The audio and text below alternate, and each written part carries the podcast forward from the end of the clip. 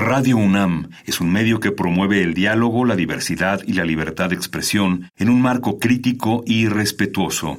Los comentarios expresados a lo largo de su programación reflejan la opinión de quien los emite, mas no de la radiodifusora.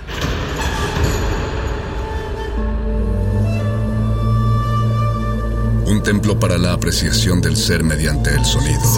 mediante el sonido. Para nosotros. El sol sale durante la noche. Nuestros gritos llevan la mesura del silencio. Y el descontento está lleno de baile y risas. A todo, incluso a nosotros, nos resistimos. La universidad Ustedes y nosotros somos de Resistencia modulada.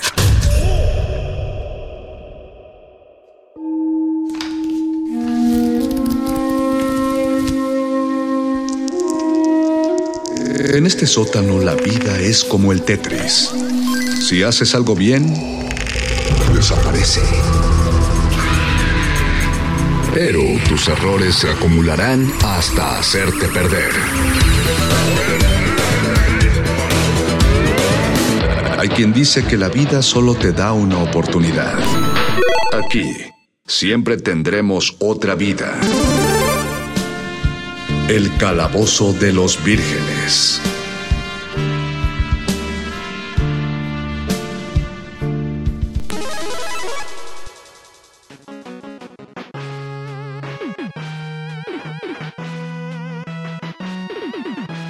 Buenas noches, estimada Resistencia. Buenas noches, amigos de Radio UNAM que nos están sintonizando a través del 96.1 de FM, que ponen sus radios a partir de las 8 de la noche para escuchar a la Resistencia. Les damos la bienvenida a nuestro espacio, a su espacio y al espacio de todo el mundo en esta noche de revista radiofónica que al ser martes y al estar ustedes escuchándolo es porque quieren oír el calabozo de los vírgenes, todo lo divertido va aquí y a nombre del calabozo enviamos un enorme y gratificante saludo a toda la gente de Radio UNAM que está haciendo posible la emisión de este programa, la gente que le pone el play allá en la cabina, en las instalaciones de Adolfo Prieto 133 en la Colonia del Valle, a este programa grabado. Yo soy su ñoño master, el Mago Conde, y estoy contento porque hay, hay eh, presencias especiales esta noche. La primera, y no por ello menos especial, a pesar de que es recurrente, precisamente es quien hace,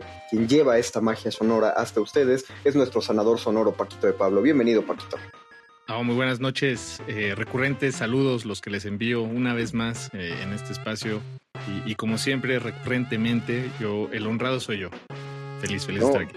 No, estamos, nosotros somos los honrados, Paquito, porque tú, eh, tú hiciste posible esta, esta, el programa de esta noche, porque tú contactaste a las personas necesarias, tú moviste tus influencias para, para traspasar las barreras de los horarios, para adelantarnos una hora en esta programación, para eh, sustraer de, de, de su butaca de cine al, al, conductor que van a escuchar la otra hora también de este mismo programa, pero que se descolgó un momento al calabozo para colaborar con nosotros esta noche de crossover. Tenemos aquí en, de invitado especial a Rafa Paz. Bienvenido Paz, qué bueno que estás en el calabozo. Hola chicos, muchas gracias por la invitación. Quiero decir, eh, el honrado soy yo. Quiero decirlo, pero no lo honradez. Ya habías estado, creo, solo en un calabozo, ¿no? Una vez La verdad que, es que no me acuerdo. según yo, hablamos de ovnis. Fue- No, pero fue- eso fue- fue como una edición especial de Zona 90. ¿Cómo le pusimos? Este, Área 96.1. Área 96.1. Según yo sí, porque fue, estuvo Mónica Sorrosa en un calabozo sobre ovnis. ¿Cómo Y- fue ay, pero quiero, Ah, quiero pensar si era, si era eso, porque sí era justo el tema, y no sé por qué nos metimos a hablar de, de ovnis, nos pusimos mausanescos. Pero bueno, yo, recuerdo que estábamos en la calle. Si no, si no ya, ya es en forma. Bueno, ahí solo era Rafa Paz y, y- y Mónica Sorrosa, que le mandamos también un saludo. No era tal cual el crossover ya pensado tipo de retinas Calabozo de los Vírgenes. Y contrario a lo que a lo que pudiera pensarse no es no no nos vamos a ir por la tangente fácil de traer a, Rafa Paz para hacer el debate de a ver Rafa Paz dinos qué cuál es el pedo con las películas de superhéroes que seguramente va a salir pero qué, churro sino que vamos a hablar justamente de este de este fenómeno que en la actualidad ya se ya se masificó. Es decir, ha existido como por décadas, pero ahorita ya es la forma en la que, la que las productoras hollywoodenses, eh, principalmente, bueno, más bien lo ubicamos más por Marvel, pero se, se hace en todos los niveles, del, crossover. Eh, estábamos preguntándonos fuera del aire, del aire si existía una forma en español de, de, nombrarlo, pero me parece que eso es un anglicismo necesario porque ya lo identificamos como crossover. Sí, porque existen los, los cruces eh, o las, eh, los invitados especiales, eh, apariciones especiales. Apariciones especiales. Me, acuerdo que así le llamaban en la serie, participaciones especiales llamaban en las series, ¿no? Cuando salía un, un actor particularmente reconocido y dicen con la participación especial de Bruce Willis en Friends, ¿no? No manches, sí, es cierto, Bruce Willis. tres, cuatro episodios. Sí, tres, cuatro episodios en Friends y bueno. Ah, pero por ejemplo, ese, de Bruce Willis en Friends es porque. ¿Cómo se llama el, actor que hace Chandler? Matthew Perry. Matthew Perry. Él y Bruce Willis hicieron una película de como de un mafioso que llega. Esa. Y Matthew Perry le, le apostó que si quedaban en primer lugar de taquilla, Bruce Willis tenía que ir a, hacer una aparición especial en Friends. Entonces, como el fin de semana que estrenaron la película quedó en primer lugar, pues Bruce Willis tuvo que aceptar y por eso salen varios episodios. Wow. Ya, bueno, tuvo que aceptar, pero seguro le pagaron también nada, nada mal. Seguramente ya era, eso ya era, ya era la época en la que los Friends cobraban un millón de dólares por episodio. Así que mínimo eso se llevó. Y te digo, fueron según yo tres, cuatro episodios al hilo seguiditos donde hace nosotros también cobramos eso, ¿no? pero en viejos pesos. Pero en viejos pesos. a ver, deja de... No. No, lamentablemente no. ¿En cuál de todas las devaluaciones, más bien? ¿En cuál de todas las devaluaciones? en pesos porfirianos. A lo mejor sí. Eh, también, si tienen algún comentario acerca de esta emisión, pues no, no, no lo podemos leer. estamos grabados, pero claro que les vamos a dar respuesta, les vamos a dar seguimiento a través de nuestras redes sociales. Estamos en arroba R modulada en Twitter e Instagram. También estamos en Resistencia Modulada como Facebook. Y nos encuentran, eh, creo que estamos en esas redes sociales nada más para que, no, para que nos busquen, nos comenten, manden sus saluditos a Rafa Paz desde el Calabozo de los Vírgenes. Ya también le mandan saluditos al ratito que lo escuchen en Derretinas. Todo va grabado, así que no se nos ofendan si no sale al aire, pero los vamos a retomar la semana siguiente para, para comentarlo. Pero sí, retomando lo que decía al principio, ahorita lo ubicamos mucho y como que es la emoción. Y, y creo que cualquiera diría que después de 10 años 11 ya de seguir esta fórmula de, Marvel, de ir presentando a los héroes, ya, ya los fanáticos ya se hubieran cansado un poco, ya sería lo esperado, pero no, cada, cada colaboración sigue eh, emocionándolos más y son, eh, han traspasado la, la, barrera solo de estas películas y nos hace apreciar, al menos así lo siento, mucho más las colaboraciones cuando las vemos en otra en otras películas o en otras franquicias, ¿no? Como es la, la una de las mayores franquicias en la actualidad, eh, esta joya del cine del absurdo llamado Rápidos y Furiosos, que dio, tuvo un levantón tremendo en la calidad en el momento en el que Dwayne Johnson aparece y se mete a este, a este universo.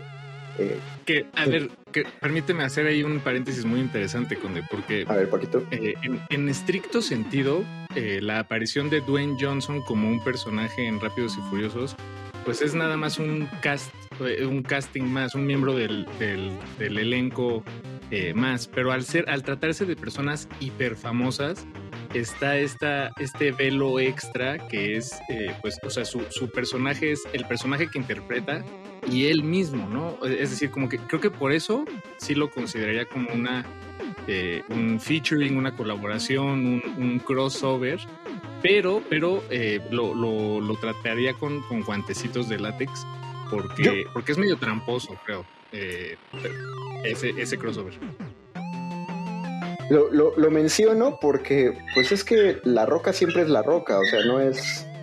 No, no, si, si tú piensas en cualquier personaje que tú dijeras acaba de entrar en, en, Rápidos y Furiosos, no lo puedes pensar, sigue siendo la roca. Cualquiera de sus películas de acción sigue siendo la roca, entonces solo por eso creo que entra y se puede, se puede considerar. Digo, no es, no es precisamente el actor más variado del mundo, ¿no?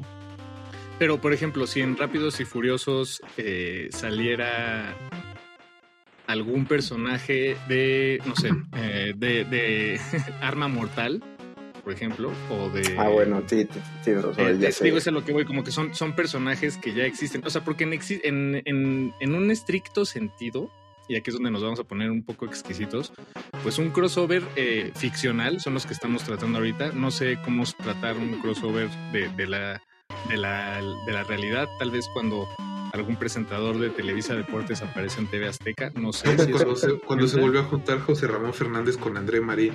Ándale, exacto. No, ¿cuándo pasó eso? esos son crossovers. Hace, hace, dos mundiales, o el mundial pasado, la verdad es que no me acuerdo bien, pero fue después de que se habían ya peleado a muerte. Y pudo el dinero hacer lo que los corazones no pudieron. Exacto. Eh, pero bueno, regresando al tema de, los crossovers, eh, eh, siento que en la ficción pues tienen que tratarse de personajes que ya están establecidos en otros espacios y, se abre un espacio nuevo donde se cruza con, ¿no? Me gusta, me, gusta que, perdón, solo, solo que me gusta que nos ayudes a marcar la pauta, la pauta bien, ¿no? O sea, hasta dónde, en este programa, ¿qué es lo que no vamos a considerar crossover? Eso, exacto. Em, porque creo que, digo, muy, muy por encima, y esto es algo que, se me ocurre, por supuesto, esto no, está escrito ni, ni, es como una teoría concreta, eh, pero de lejos creo que tiene sentido. Creo que un crossover nos invita a hacernos tres preguntas, que es, ¿qué es lo canónico y eh, de una historia y por qué en lo canónico, eh, por ejemplo, eh, cuando Goku, Luffy y Toriko participaron en una película, pues es una película que en realidad no eh, responde a las historias individuales de cada uno de ellos tres, pero bueno, la película existe. Pero entonces, ¿En serio? La podemos... Sí, sí existe. Muy mala, la verdad. malísima, malísima. Eh, pero bueno, como que la línea se pinta, digamos, por default entre lo canónico y lo no canónico. Ahora también invita a reflexionar sobre qué es la si la historia tiene o no una continuidad y si este crossover, eh, por ejemplo, en Friends con, con Bruce Willis, eso no fue eh, fue un crossover que no afectó la continuidad. De hecho, Bruce Willis siempre fue y será el exnovio de Rachel. ¿Sí? Eh, ¿no? y, y, siempre, siempre será reconocido como tal. Y por último es quién permite este crossover. Hay de, Porque hay distintas maneras en las que se puede permitir. Pienso en las el caricaturas de... El dinero sin duda es uno, pues finalmente sí, o sea, ¿quién tiene los, los permisos, las licencias, los derechos de una historia? Y por eso, por ejemplo, pensemos en Cartoon Network o en Hanna y Barbera o en las caricaturas de, caricaturas de Nickelodeon, como los crossovers entre esas caricaturas y, networks o cadenas de, caricaturas, pues son muy fáciles porque ya tienen esos permisos.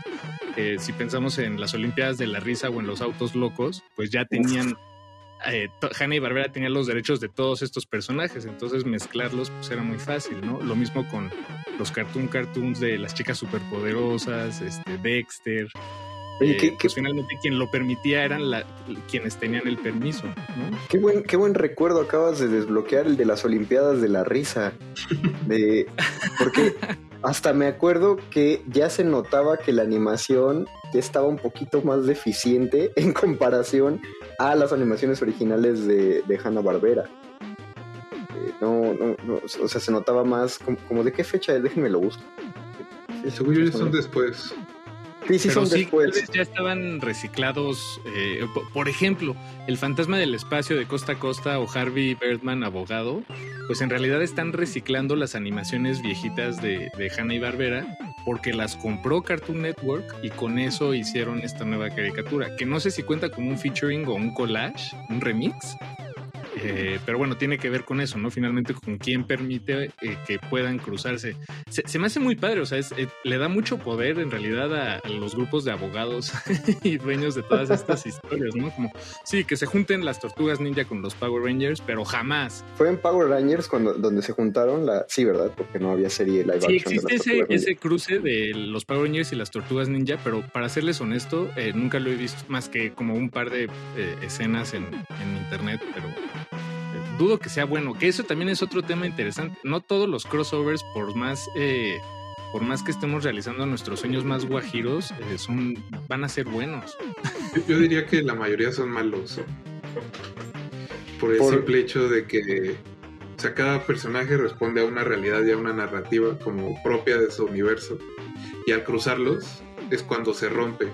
Incluso creo que pasa con, con las películas de ahorita de Marvel, que puedes ver a los personajes, digamos, como entes separados y cuando se cruzan tienen que romper un poco como con su propio universo para poder funcionar de manera cohesiva, Digamos que, por ejemplo, las primeras películas de Thor tienen este asunto como medio shakespeariano que le quisieron poner y ya para cuando llega a los Avengers se empieza a convertir en otra cosa el personaje y deriva en que ese como gag o más bien este como chistín en que se convierte Thor, transforma la realidad de su tercera película. Pero según yo, Thor se volvió eh, chistoso porque cuando manejaron serio, o sea, una de las peores de Marvel es la segunda de Thor, eh, Un Mundo Oscuro. Y era donde estaba todavía bastante seriezón y nada más no estaba, no estaba pegando bien. O sea, ya llegaron rayando esa segunda película. según yo, el giro, el giro cómico fue para levantar al personaje en solitario. Eh, yo creo que ahí todavía cuadra un poco más porque finalmente sí son el mismo universo, ¿no? Lo que nos llama la atención de ese crossover, en los cómics lo hacían, sí lo presentaban así mucho, porque era el cómic de Spider-Man, y en la portada salía Daredevil y entonces ponía Stan Lee así la estampa que decía, y en este número vas a ver a Daredevil. Entonces uno lo hacían para comprar, para vender el cómic, ¿no? Eh, para que la gente y porque podían mezclar fácilmente los personajes, ¿no? Todos eran de Marvel. Pero y aparte Stan Lee se planteaba que pues los dos vivían en Nueva York, ¿no? Solo uno como encima de los edificios y Daredevil en la zona más, eh, la zona roja de Nueva York, en la cocina del infierno. Entonces, creo que ahí sí, eh, ahorita lo que consideramos, lo, consideramos sorprendente, o al menos lo, por lo que a mí me sorprendió, era por el, lo que dice Rafa Paz, por el dinero. ¿no? O sea, creo que lo que llamó la atención de la primera de Vengadores era de, ah, van a meter al Iron Man de Robert Downey Jr., al Thor de Chris Hemsworth, al Capitán América de Chris Evans, a Black Widow de Scarlett Johansson, a Mark Ruffalo, que no había hecho película antes, y al Hawkeye que de Jeremy Renner, que ya lo habían presentado en la primera de Thor. Y entonces decías, eso es un elencazo. Va a estar cara esa película. Vamos a ver qué hicieron con todo el dinero que le metieron. Y aparte, me, vuelven a llamar al villano, eh, a Loki, para para darle una amalgama a esto. Y en algún punto de la película sale Thanos. Entonces, no solo están los personajes, sino que ya lo pensamos en actores. Yo lo que más pensaba en Infinity War, cuando lo anunciaban como el mayor crossover cinematográfico, así lo anunciaban ellos, no estoy diciendo que lo fuera, pero el mayor crossover cinematográfico era pensar, oye, ¿qué lana se están gastando solo en el elenco? Y que de seguro muchos de esos actores no van a tener más de cuatro minutos en pantalla.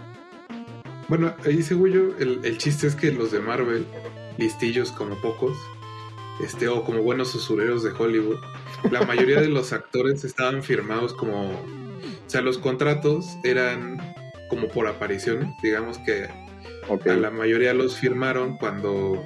Porque eso, casi todos los actores no eran tan conocidos o estaban en crisis, ¿no? Cuando empezó lo del asunto del universo Marvel. Entonces el contrato era más como te vamos a pagar, digamos, 10 millones de dólares, pero tienes 8 apariciones a lo largo de las películas. Y pues eso significaba que, que solo tenías que cumplir esas 8 apariciones y no te pagaban más. El único creo que sí negoció chido fue Robert Downey Jr., porque como fue el primero que firmaron, no tenía un contrato tan largo. Entonces eh, pasó que no sé, no me acuerdo si después de tres o cuatro películas, su contrato se acabó y como obviamente no lo podían sacar, él dijo, yo trabajo, yo trabajo por porcentaje, no me paguen, solo páguenme el 1% de la taquilla. Entonces, pues la mayoría de esas películas hicieron miles de millones de dólares. Entonces, o sea, por película estaba ganando 100 millones de dólares Robert Downey Jr. Y es por eso que ahora ya no trabaja otra vez. por eso. ¿Sabes qué? Te vas a morir. no, también por eso lo tenían que sacar, ¿no? Digo, también su personaje se había terminado, pero ya era demasiado caro este, meterlo. Y ahorita, por ejemplo, con el asunto de la inclusión, en realidad todos estos, todos estos actores de diversidad racial y cultural que han metido, imagino que es lo mismo, les están pagando súper poquito porque son desconocidos. Oye, tienes razón, no había, no había pensado en eso. Bueno, creo que todos ubicamos el caso de Robert Downey Jr., que ya, ya estaba en un punto muy dado a menos, particularmente por su escandalosa vida. Eh, pero, pero sí lo, lo rescataron, ¿no? Lo, lo hicieron resurgir, bueno, sus amigos. Eh, no, pues le apostaron y funcionó. Funcionó muy bien, lamentablemente, o, afortunadamente. Digo, creo, creo, que también funcionó porque, porque justo este asunto que tenía de problemas de adicciones le funcionaba al personaje, ¿no? Al final sí, lo presentaban como un alcohólico, como un ser así medio engreído, y que era exactamente la personalidad de Robert Downey Jr. Sí, o sea, pues estaba hecho estaba hecho para, ser, para ser Tony Stark. Aunque sí, si, si volviéramos al capítulo de universos paralelos, sí me hubiera gustado ver cómo se hubiera visto Tom Cruise como, Tony Stark. Estaba planeado. Para que, pues muy chaparrito. Muy chaparrito. Bueno, pero nada. Hollywood siempre pone cajas. Siempre le pone cajas a. La magia del cine, eso sí. Pero eh, siguiendo la línea de lo que decía Paco, por ejemplo, ¿de dónde nació el crossover de Alien contra Depredador? Porque la película es muy reciente y la película casi casi fue de los primeros fanservice que se hicieron, ¿no? Es decir, la gente pedía que existiera cinematográficamente el crossover Alien contra Depredador. Ah, bueno, pero ese, ese nació porque en la película de Depredador, no me acuerdo si es la primera o en la segunda, se ve un cráneo. Lo cual está mal. Lo, cual está mal porque. Un guiño alien, ¿no? O muy bien, depende de cómo lo veas. No, o sea, está muy bien que haya un guiño alien, pero yo digo que está, pero está mal porque los xenomorfos creo que no tienen esqueleto, ¿no? O sea, es exoesqueleto. O, o sí tienen. La verdad es que nunca. Que yo recuerde en las películas, no se, no se ve hasta. Hasta, la tercera. la última. Ajá. No, la tercera sí. Bueno, en la tercera se ven como los, las fases del, xenomorfo y las combinaciones que tiene con Ripley, porque se supone que lo están clonando de, las células de Ripley. Pero en la última, según, pues, según recuerdo, sí se ve el esqueleto en la de Alien Covenant. Porque el personaje de Michael Fassbender, que es un robot, está estudiando a los xenomorfos y los disecciona y se ven así como por etapas también los esqueletos. Bueno, pero Covenant ya es Covenant ya es posterior al En contra Depredador. Sí. Eh, entonces, es que me acuerdo que en una revista de Club Nintendo, en un pequeño artículo que hablaba de justamente errores en los videojuegos, mencionaban al videojuego de Alien contra Depredador que salió para Super Nintendo. Tú usabas al depredador e ibas eh, matando aliens, bueno, xenomorfos a lo largo del juego. Y lo que recogías, uno de, las, de los ítems que te daban los xenomorfos eran cráneos. Y lo marcaban como un error porque decían que eran criaturas casi insectoides y que tenían exoesqueleto y no tenían un esqueleto interno. Pero eso, bueno, pues esa revista era de principios de los 90, entonces lo que dice Paquito, ¿quién, quién marca cuál es el canon? ¿no? Entonces, si, si en Covenant deciden, si en Covenant ya dicen, no, ¿qué crees si tiene esqueleto? y nosotros somos el canon, nosotros dictamos es el canon, pues te friegas. Es creo, que estas cosas siempre se resuelven eh, de manera retrospectiva, ¿no? Porque en realidad O sea, si pensamos en el primer Alien, la información que se da sobre el xenomorfo es mínima. Mínima. Porque, porque lo que quieres es que el monstruo sea como tan desconocido y aparezca tan poco. En parte porque no hay dinero para hacer los efectos, ¿no? Y porque así se crea tensión. Pero en realidad la información es tan mínima que en la primera película no hay información de nada. ¿no? Cierto. Solo llegaron, aparecieron y resultó que hay un bicho que los quiere matar a todos, fin. Pero bueno, por ejemplo, este es un ejemplo de una de un crossover, como digo, el término como lo hemos manejado eh, a lo largo de la emisión hasta ahora. Es un ejemplo de un crossover, llamémosle forzado, ¿no? Como que hay eh, para algunos crossovers es algo que estoy identificando, hay que doblar un poco las reglas, eh, ignorar el canon, darle espacio a un universo alterno, en fin, como que hay que hacer unos, unos, este, unos malabares narrativos. Vaya, forzosamente, ¿no? Pero, por ejemplo, hay unos que no, que, que son todo lo opuesto, en realidad son muy naturales y fáciles de hacer, bueno, fáciles entre comillas. Eh, se me ocurre eh, un personaje ficticio de- del autor Kurt Vonnegut, es un personaje que se llama Kilgore Trout, y, y a él lo podemos ver en, en las novelas de eh, la de Slaughterhouse, bueno, el matadero, matadero no me acuerdo el número, este, la de Desayuno de Campeones, son las que yo he leído, y sé que aparecen otras cuantas eh, historias de Kurt Vonnegut, y, y en realidad es un personaje que el- al que el narrador, eh, Kurt Vonnegut, alude como un escritor de, de ciencia ficción barata, como de ciencia ficción de, de aeropuerto, ¿no? Este, y, y finalmente, pues es un personaje que existe en todos sus cuentos, porque en todos sus cuentos existe el espacio para que haya un autor de ciencia ficción completamente irrelevante a la historia, pero pues que existe ahí, ¿no? En, en Pero- todos pero- estos universos. Pero crees que sea es un crossover, finalmente es el mismo autor, ¿no? Y, y- y de alguna manera está planteando, aunque sean novelas distintas, con distintos personajes y distintas tramas, está planteando que es como un mismo universo. O al menos la unificación en ese universo. o sea, lo- ya, claro. O sea, lo que dices es que no necesariamente ah, algo que existe en el mismo universo es un crossover. Pero bueno, no sé. Eh, porque sí son historias distintas, ¿no? Final, que eso ya es, o sea, el, el- Sí, eh, una pero- novela es completamente distinta a otra y llevar un personaje secundario eh, pues, no lo hace un crossover. Bueno, no sé, ya, ya no, ya no me quedan Ah, tan eso, las sí está muy raro, eso. eso- fíjate que sí es, sí es puntillo. O sea, yo lo creería que, que no lo es tanto porque no, no están los abogados de por medio, ¿no? Lo que, lo que hablaba Paz. Eh, que quien, qui- yo creo que quien dicta lo, qué crossover se va a hacer es un abogado, un grupo, un bufete de abogados. Pero no sé, eso es lo que no estoy seguro porque... eh, bueno, es que, mira, mira, Justo por en la ejemplo, literatura, en la literatura tal vez es más sencillo eh, hacer crossovers. Bueno, sé que yo no puedo agarrar un eh, y ahorita escribir un libro y ponerle a mi personaje Harry Potter y salirme con la mía. Seguramente. seguramente, pero Pérez Reverte lo hizo. Cuando escribió El Capitán a la Triste, metió a... ¿Sale Harry Potter? No, no, no, pero sale Quevedo. sale, sale Quevedo como un amigo del Capitán a la Triste. Este sale cuando están en la ¿cómo se llama esta posada tan famosa del primer Capitán a la Triste que sí lo retoma? Que bueno, la serie del Capitán a la Triste es un universo español, pero sí se toma la, la ventaja de agarrar a un autor siglo de oro y convertirlo en un personaje y aparte un personaje muy bien estudiado porque es un borracho que se la pasa peleándose y que tiene la frase que Pérez Reverte hizo canon, si lo queremos ver así, que es no queda sino batirnos, y entonces se la pasa peleándose Quevedo ahí. Eh, y, y también sale Lope de Vega, pero lo, lo ven como a lo lejitos. Yo creo que le tiene tanto respeto que ahí sí no lo puso a hablar. Pero bueno, o sea, es, ahí no sé qué tan crossoveresco sea eso, porque estamos hablando de personajes reales que mete la- a la ficción. Eh, yo estaba pensando que dentro de un crossover este, forzado hay un cómic de Punisher y Archie. Y eso sí me suena, y eso sí me suena forzado. No lo he leído.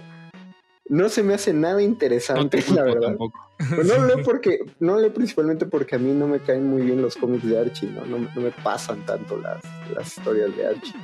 Pero, por ejemplo, a- eh, existe se- esta serie, ¿no? De Riverdale, el, el live action actual de Archie. Y creo que sí lo, no me acuerdo si sí lo hicieron o lo van a hacer, que se cruzó con la serie, la nueva serie de Sabrina, ¿no? Ah, no sé. La verdad es que en cosas de Netflix me, me deslindo, muchachos. Lo que pasa es que Sabrina surgió como un personaje de los, de los cómics de Archie.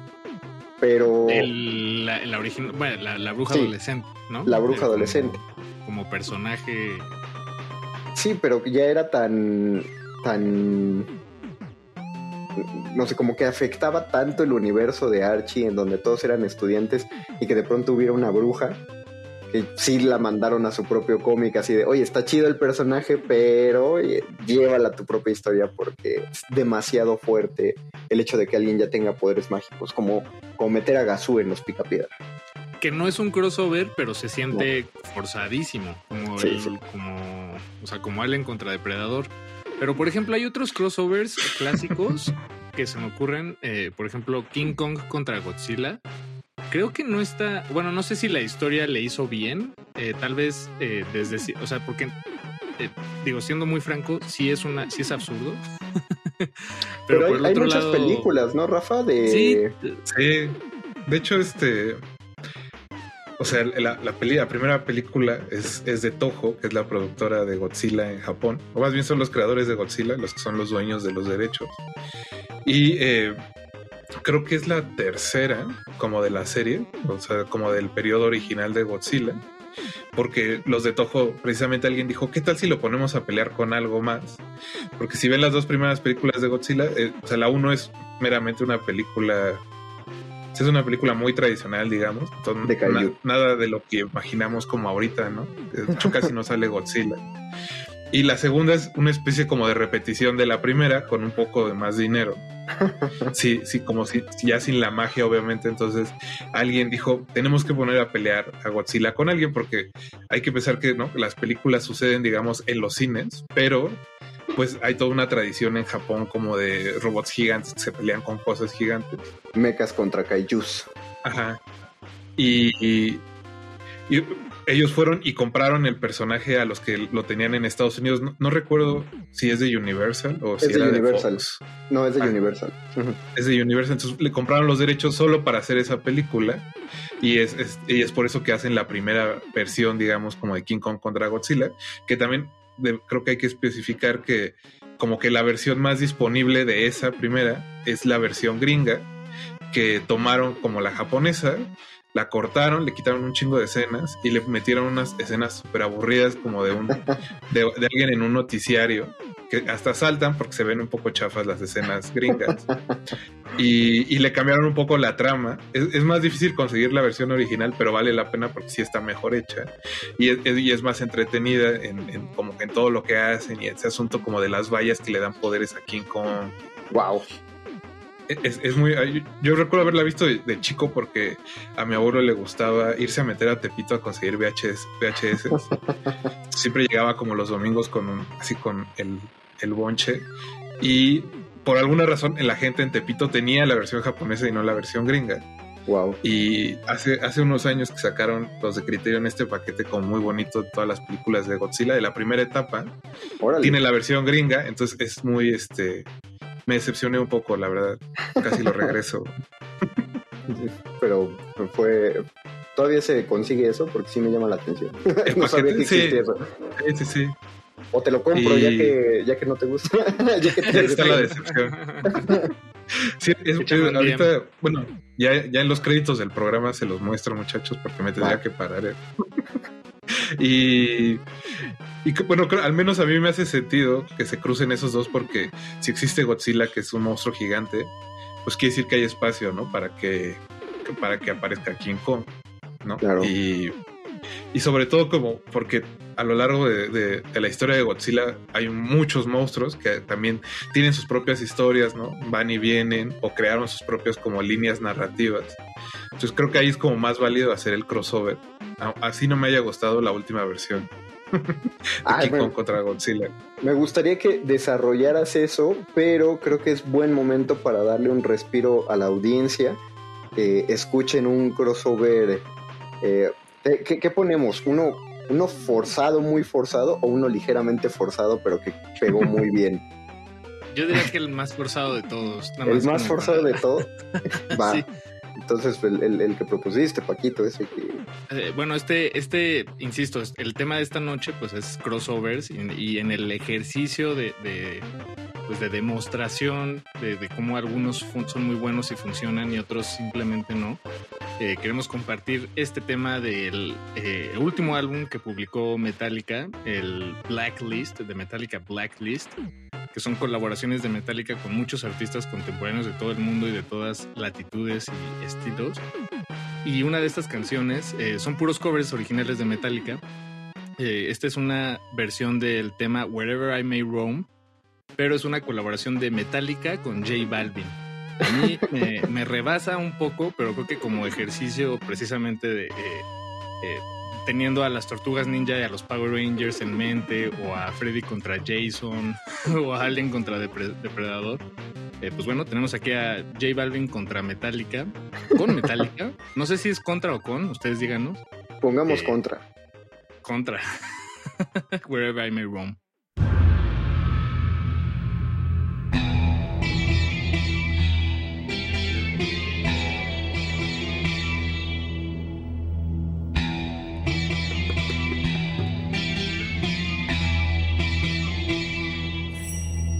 Ya son más de 10 años metiéndole y todavía sueno como nuevo. Balbi no tiene relevo, me sobra el dinero, el respeto y los huevos. Yo, cada movimiento que hago, el juego otro nivel lo elevo. Tú sonaste, te apagaste y no lleva ni la mitad de lo que llevo y la real. Parece que entre más viejo yo más duro me pongo. Envidioso, respiren hondo, que tengo la salsa gran combo. Yo sé que es estar en la cima, pero también yo sé que es tocar fondo. La diferencia tuya y mía es que yo nunca he traicionado a mi combo. Cada día más caro, sigo siendo un descaro. Cada día más duro, cada día más claro. Cada día más caro, sigo siendo un descaro. Cada día más duro y tú cada día más me lo gané. Yo sí que lo trabajé y no lo disfruta el que no la suda. Y cuando me senté tercado me monto en el avión con eso y la boluda. Tranquilo esperando escribiendo mi historia. A los Pablo Neruda ando modo fit. Pero la maleta sí que la tengo flopuda y esa es la menuda. Siga preguntando con carro, yo ya estoy en las alturas. Dura, dura, se creen la movie rápido, por eso es que casi ni duran, casi ni duran. Tú quieres superarme más G, la cosa está dura. Tú llevas unos años pegado, pero yo llevo 10 haciendo cultura. Cada día más caro, sigo siendo un descaro. Cada día más duro, cada día más claro. Cada día más caro, sigo siendo un descaro. Anywhere I roam.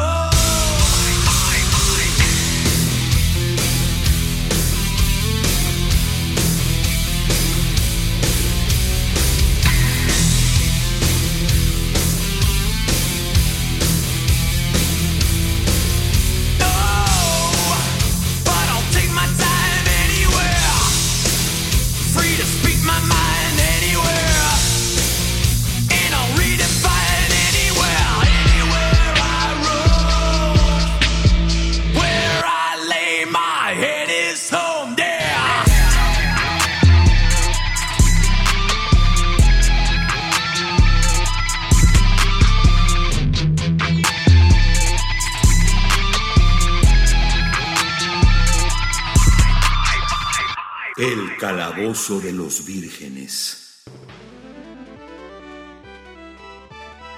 Para hacer enojar algunos oídos, escuchamos esta colaboración del último álbum que sacó Metallica. Eh, fue muy criticado por la cantidad y sobre todo el origen de los artistas que, llamó. Eh, porque ya saben, Metallica nunca, nunca antes se había vendido. Eh, todos los conciertos de Metallica en los 80 eran gratis.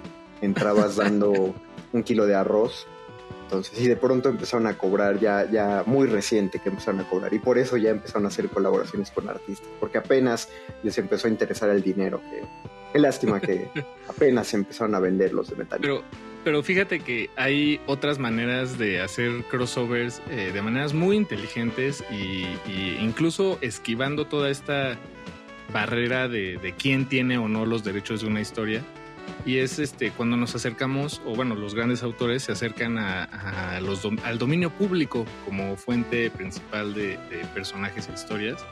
Y está, se me ocurre el ejemplo de eh, la Liga de Caballeros Extraordinarios o de League of ah, Extraordinary Gentlemen eh, de Alan Moore, que en realidad, dato curioso, eh, o sea, es un ejercicio muy interesante de, parte de, Alan Moore, porque una de las razones, digo, además de que la historia que se le ocurrió es, está genial y la hizo funcionar, creo yo, eh, por lo menos en el cómic, la película no la desecho, pero el cómic es de verdad la historia que se lleva las... Yo insisto, que, yo insisto que la película merece un remake. Sí, caray, porque sí, sí, sí. Pero mira, fíjense esto. Eh, o sea, en Solo realidad. Hay que que es la última película de Sean Connery. No, ¿esa es la última? Sí, creo que sí. ¿Qué hizo? Sí, porque justo después de eso eh, fue cuando ya, ya se sintió cansado de este mundo horrible. Órale. Pero si fue Alan Quaterman, ¿por qué se cansó de...?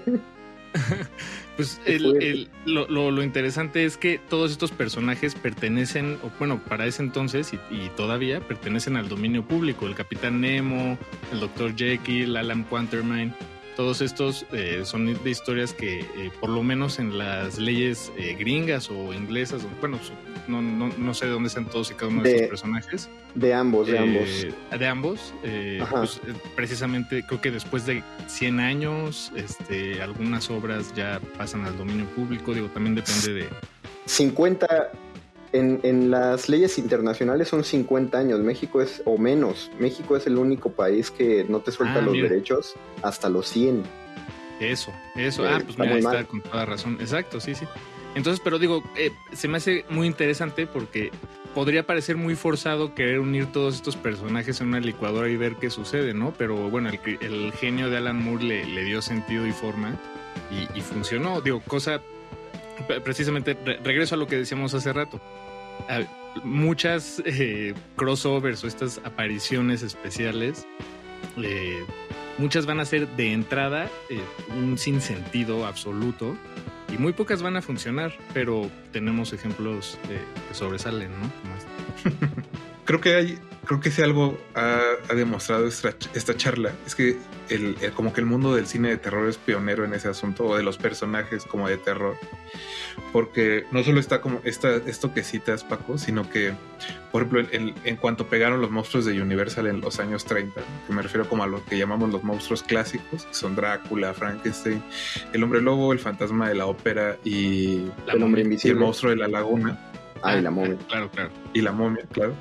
Eh, pues después de unos años, ¿no? Cuando la fórmula se empieza como a agotar, por alguna razón los juntan con cómicos. Entonces, por ejemplo, de los años 40 están estas películas donde Abbott y Costello, que era una pareja de cómicos eh, pues de esos años, ¿no? muy famosos en los años 40, van y conocen a Frankenstein o van y conocen a Drácula y que esto hace que años, eh, muchos años después Capulina quiera copiar lo mismo. Entonces también tenemos Capulina contra los monstruos o Capulina contra el vampiro.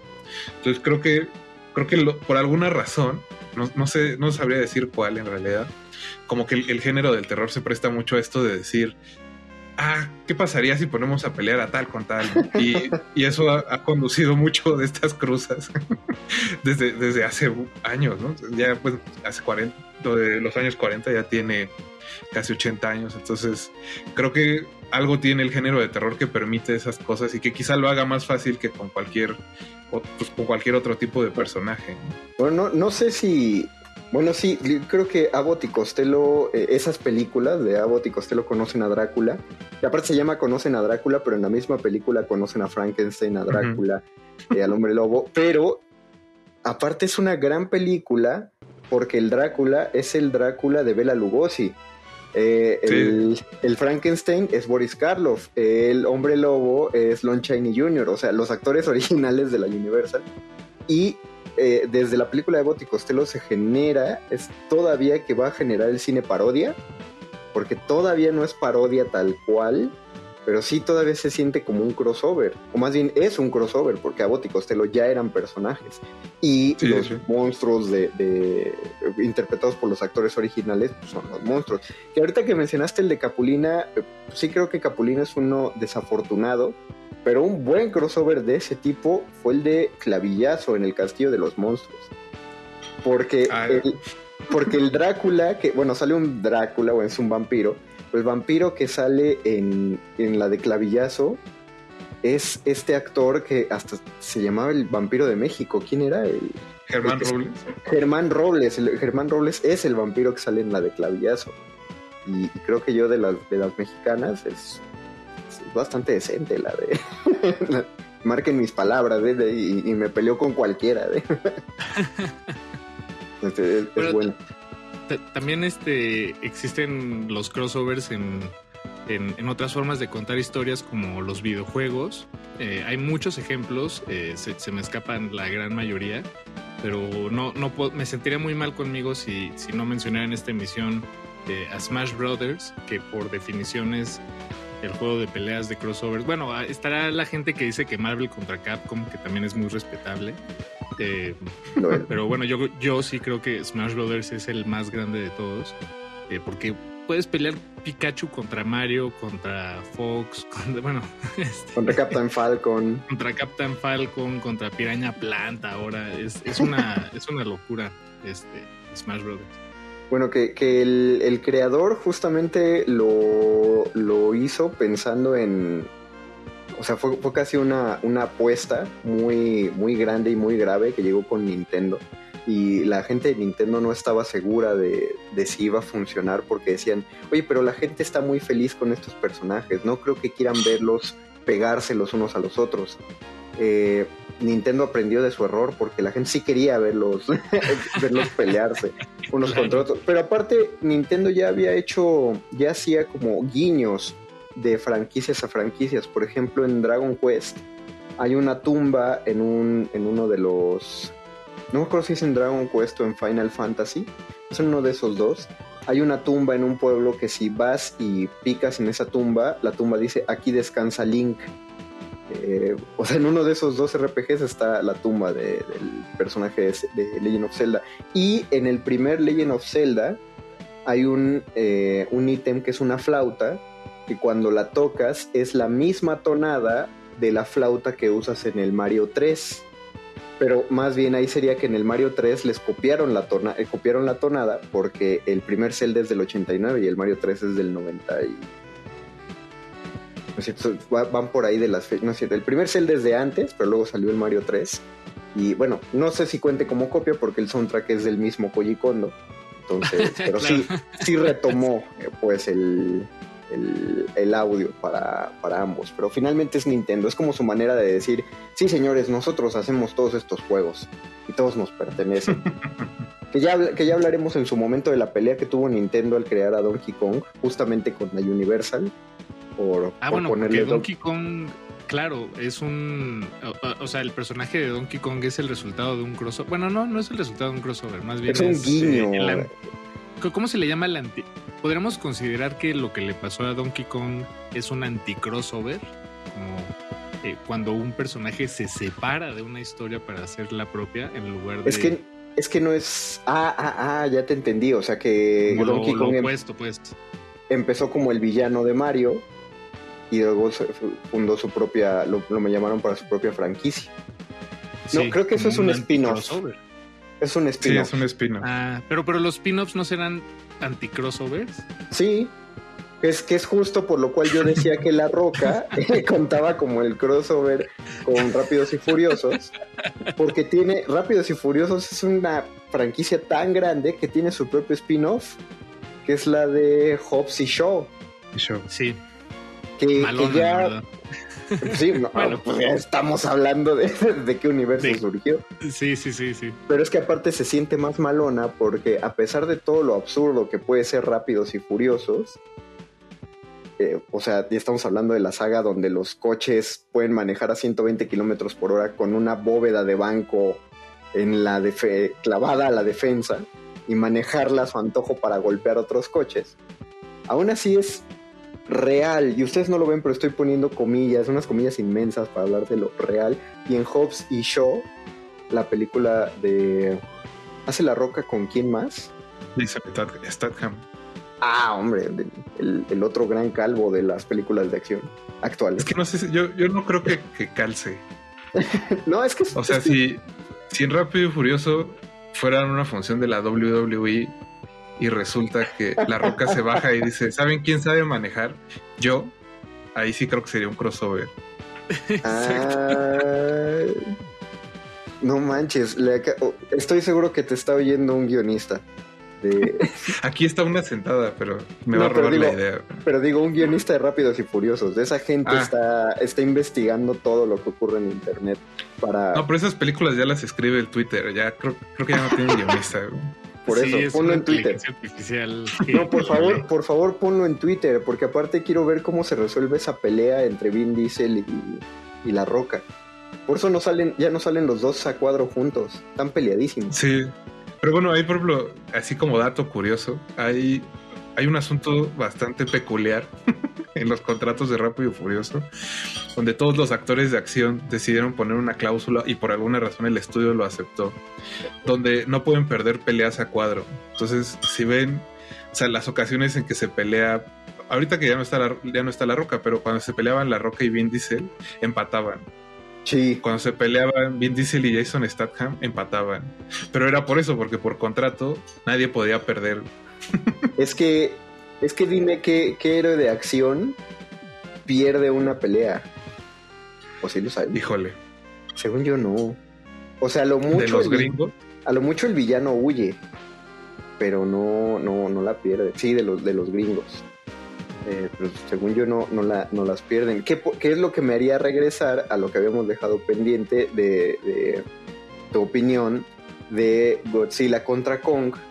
Porque yo sabía, leí por ahí en un post de Facebook y nunca pude comprobar si era verdad, que cuando dan los derechos de Godzilla pusieron como una serie de cláusulas solo para soltar los derechos y muchas eran Godzilla no puede ser malo, eh, Godzilla no puede hacer esto, Godzilla no, eh, es un héroe nacional, entonces deliberadamente no puede hacer tal cosa. Y una, y la más fuerte de todas era Godzilla no puede perder.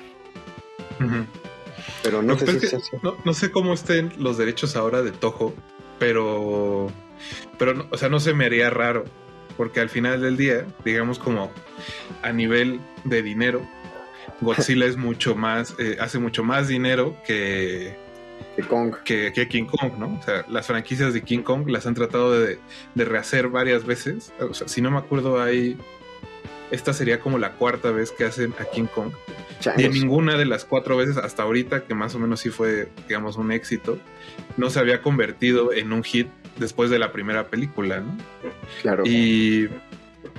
Y yo imagino que, o sea, si yo fuera Tojo, porque aparte le vendieron los derechos a Universal, que por eso, por eso se hizo la primera película de, bueno, no la primera película, pero como la primera entrega de este Monsterverse que le dicen, del 2014, porque iban a perder los derechos los de Universal contra Toho, porque Toho ya, o sea, había negociado de forma de que ellos podían seguir haciendo películas en Japón y que no tenían que ver con lo que estaban haciendo en Estados Unidos. Ok. Entonces, eh, Universal dijo, hay que hacer la película antes de perder los derechos, porque al hacer la película lo podían extender como 10 o 15 años, un asunto así. Entonces por eso hay esa película del 2014 y cuando fue, pegó más o menos, dijeron, ah, ¿qué tal si rehacemos todo otra vez? Porque están de moda los universos cinematográficos y así fue como terminamos con este asunto de King Kong contra Godzilla de nuevo. Que, según yo esa, es la, esa sería la gran conclusión, eh, ya que nos acercamos al final, la mayoría, si no es que todos los crossovers, bueno, más bien los crossovers que se sienten forzados, son para mantener activos los derechos de un personaje. O sea, según yo, esto de, o, para levantar las ventas de uno, este, este crossover de Punisher y Archie fue para levantar las ventas de uno de los dos. Y no me atrevería a decir cuál. o sea, no sé si Archie levantó a Punisher o Punisher levantó a Archie. Porque Archie sigue siendo muy leído. Entonces, pero según yo, son, son para eso, ¿no? Eh, no sé cómo esté, por ejemplo, el caso de Freddy contra Jason, que ojalá hubiéramos podido tocar más el tema. Ya también iban hacia abajo. ¿Los dos o...? Los dos, pues ya los dos tenían como 10 películas cada uno, ¿no? sí, ya, también ya Pero, pero aparte, esa en particular sí movió toda la cronología de los dos. O sea, sí trataron de hacer como que Freddy venía de su franquicia y Jason venía de la suya. Pero según yo, Freddy contra Jason ocurre eh, eh, realmente, o sea, la película sale después de Jason X, Jason en el espacio. De los peores. Lo que pasa es que en los, en los los 90, como en el 95, hay una película que se llama La Nueva Pesadilla, que es como el, primer ensayo de Wes Craven para Scream. Entonces es un mundo donde existe eh, Viernes 13 como película y alguien empieza a tener pesadillas con un personaje que se parece a Freddy Krueger, pero no es necesariamente Freddy Krueger. Y al final resulta que, o sea, Freddy Krueger sale del universo de las películas para atacar a los personajes. Y, creo que eso fue, o sea, ese es como el, este inicio del cine meta de terror 2000 porque aunque esa película no es tan exitosa, obviamente Scream está jugando ya también con eso. Y eso es lo que lleva a esta de Freddy contra Jason, que dijeron como, ¿de qué manera hacemos más dinero sin gastar mucho? Porque los dos ya estaban, los, los, derechos ya los tenía en ese entonces Dimension Films, que también tiene los derechos de, de Halloween, si no me equivoco. Wow. Y, y eso, o sea, al final creo que la mayor lección que hemos tenido hoy es que el dinero es la herramienta más, este, más usada alrededor del mundo. la herramienta narrativa más usada. Y antes de acabar, solo quería agregar eh, rápido, así, muy, muy rápido. Tres crossovers que creo que valen la pena. Una película que se llama Jesús Cazador de Vampiros, donde Jesús y el Santo hacen pareja para matar vampiros. Y este Sadako contra Kayako, que es el crossover de la maldición contra el aro. La verdad es que está bastante entretenido. Y el último es una película turca, donde salen el Capitán América, el Santo y Spider-Man. Se llama. Ajá. Y Spider-Man es el villano, ¿no? Y Spider-Man es el villano, se llama 3 Dev Adam, es del, 70 del el 73, si no me equivoco. Y es una, es una cosa de un buen ejemplo de cómo el cine turco en los 70 se pasaba los derechos de autor por ahí. tengo que decirles dónde. Y creo que es, son tres buenas sugerencias para sumergirse en, los crossovers un poco más estrambóticos que hay allá afuera. Muy, muy buena, de hecho. Solo para terminar, ¿qué crossover quieres ver, Rafa Paz? Yo, yo, volvería a ver este Sadako contra Kayako. No, no, no, pero, pero ah, para salir. Ajá, que se creara. Lo siento. Eh, la verdad es que no sé. Tú, Paquito, ¿a quiénes mezclarías? bueno, yo uno, uno que tengo más o menos claro, eh, no, no es mi favorito, eh, pero, pero la presión del tiempo me, me hizo recorrer a, a, mis memorias.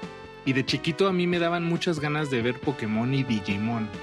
Se me hacían demasiado chidos ambos ah. mundos para que vivieran en universos separados. Y además los dos, los dos evolucionaban como que estaban perfectos, los dos, no sé, pero no sé si sucedió, eh, la verdad. A mí me gustaría ver un crossover como de Porfirio Díaz contra Hernán Cortés o algo así. ah, no, no, yo siempre he pensado que deberían hacer una película de Age of Empires. También. Y vikingos contra aztecas, contra españoles, contra persas, así, no, eso estaría, estaría Ojalá, ojalá sí te estén escuchando. Eh, ojalá Hollywood me esté, me esté escuchando ahorita y ya. Yo, yo quiero que se lleve a, alguna ficción un crossover entre Jaime Maussan y Carlos Trejo. ya que Carlos Trejo no nos entregó su pelea magna con Alfredo Adame, algo así como Aliens contra Cañitas.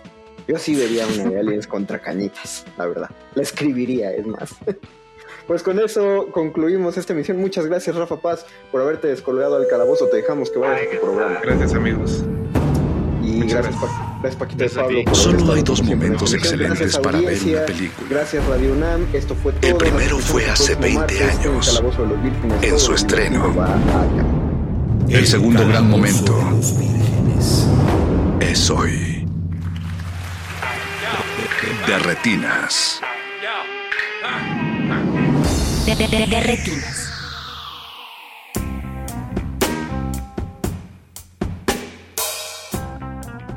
Buenas noches y bienvenidos a De Retinas. Mi nombre es Rafael Paz y me da un gusto recibirlos todos los martes para hablar de cine hasta las 10 de la noche.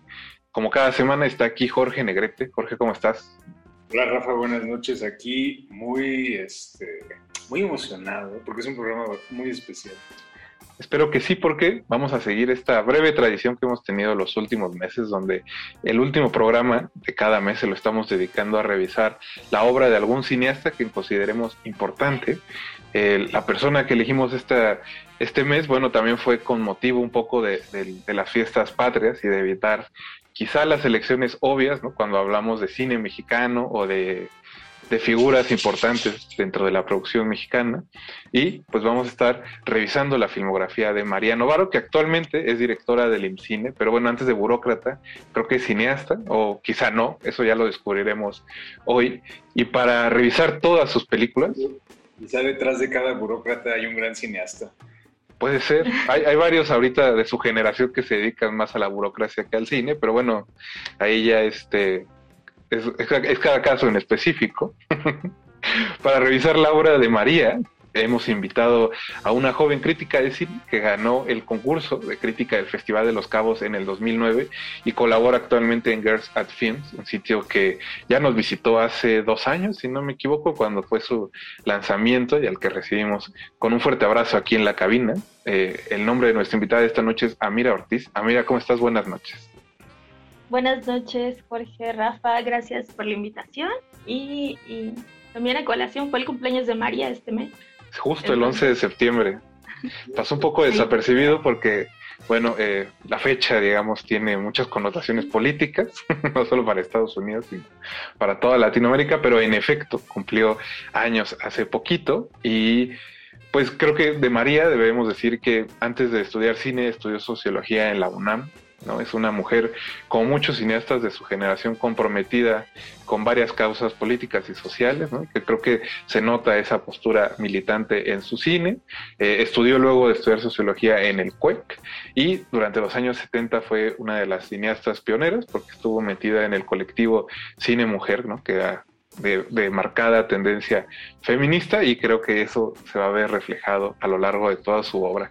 Eh, Amira, antes de ir al corte, eh, quisieras, no sé, eh, ¿qué decirnos qué piensas de, la obra de, María Novaro. Bueno, pues ya estaremos eh, explorando a fondo qué, qué, es lo que vemos, pero en, en primera instancia yo creo que retomando un poco lo que dices de cine mujer, aunque María no hizo un cine documental en esa línea del colectivo, pues los aprendizajes de la segunda ola del feminismo están en todo, por todo su cine, ¿no? Y, con una con una base muy simple, pero también pues muy profunda, que es que lo, lo personal es político, ¿no? Entonces, finalmente las mujeres de, María que recorren el país, que las vemos en la cocina, que las vemos maternando, que las vemos deseando, sufriendo, eh, pues era algo que, todavía no se aterrizaba en ese punto en el cine mexicano, entonces mucho de lo que vemos ahora pues no se podría explicar sin, sin el cine de María. Creo que son buenas palabras para ir a un corte y de como introducción al programa de esta noche.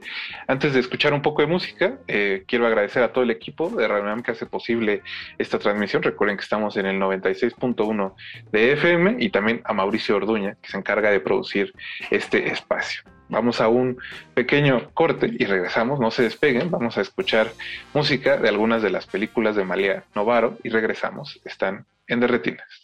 De retinas.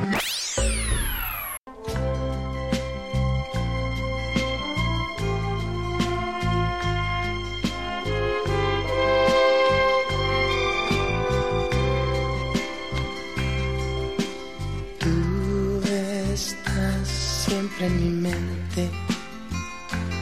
Pienso en ti, amor, cada instante ¿Cómo quieres tú que te olvides si estás tú? Siempre tú, tú, tú, siempre en mi mente.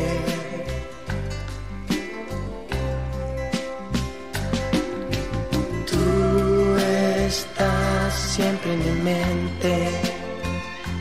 Pienso en ti, amor, cada instante. Quieres tú que te olvides si estás tú? Siempre tú, tú, tú, siempre en mi mente.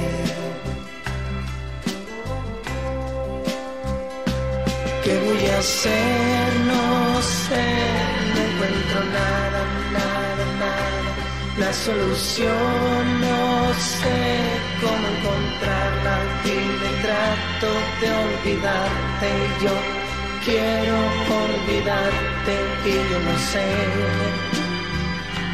cómo te olvido. Siempre en mi mente.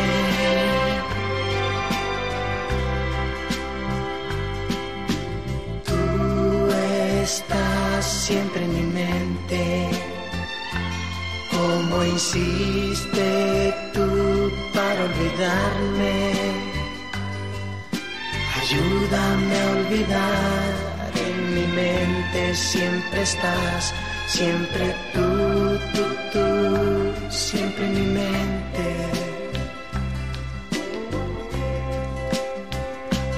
¿Qué voy a hacer? No sé, solución no sé cómo encontrarla y me trato de olvidarte. Yo quiero olvidarte y yo no sé cómo te olvido. Siempre mi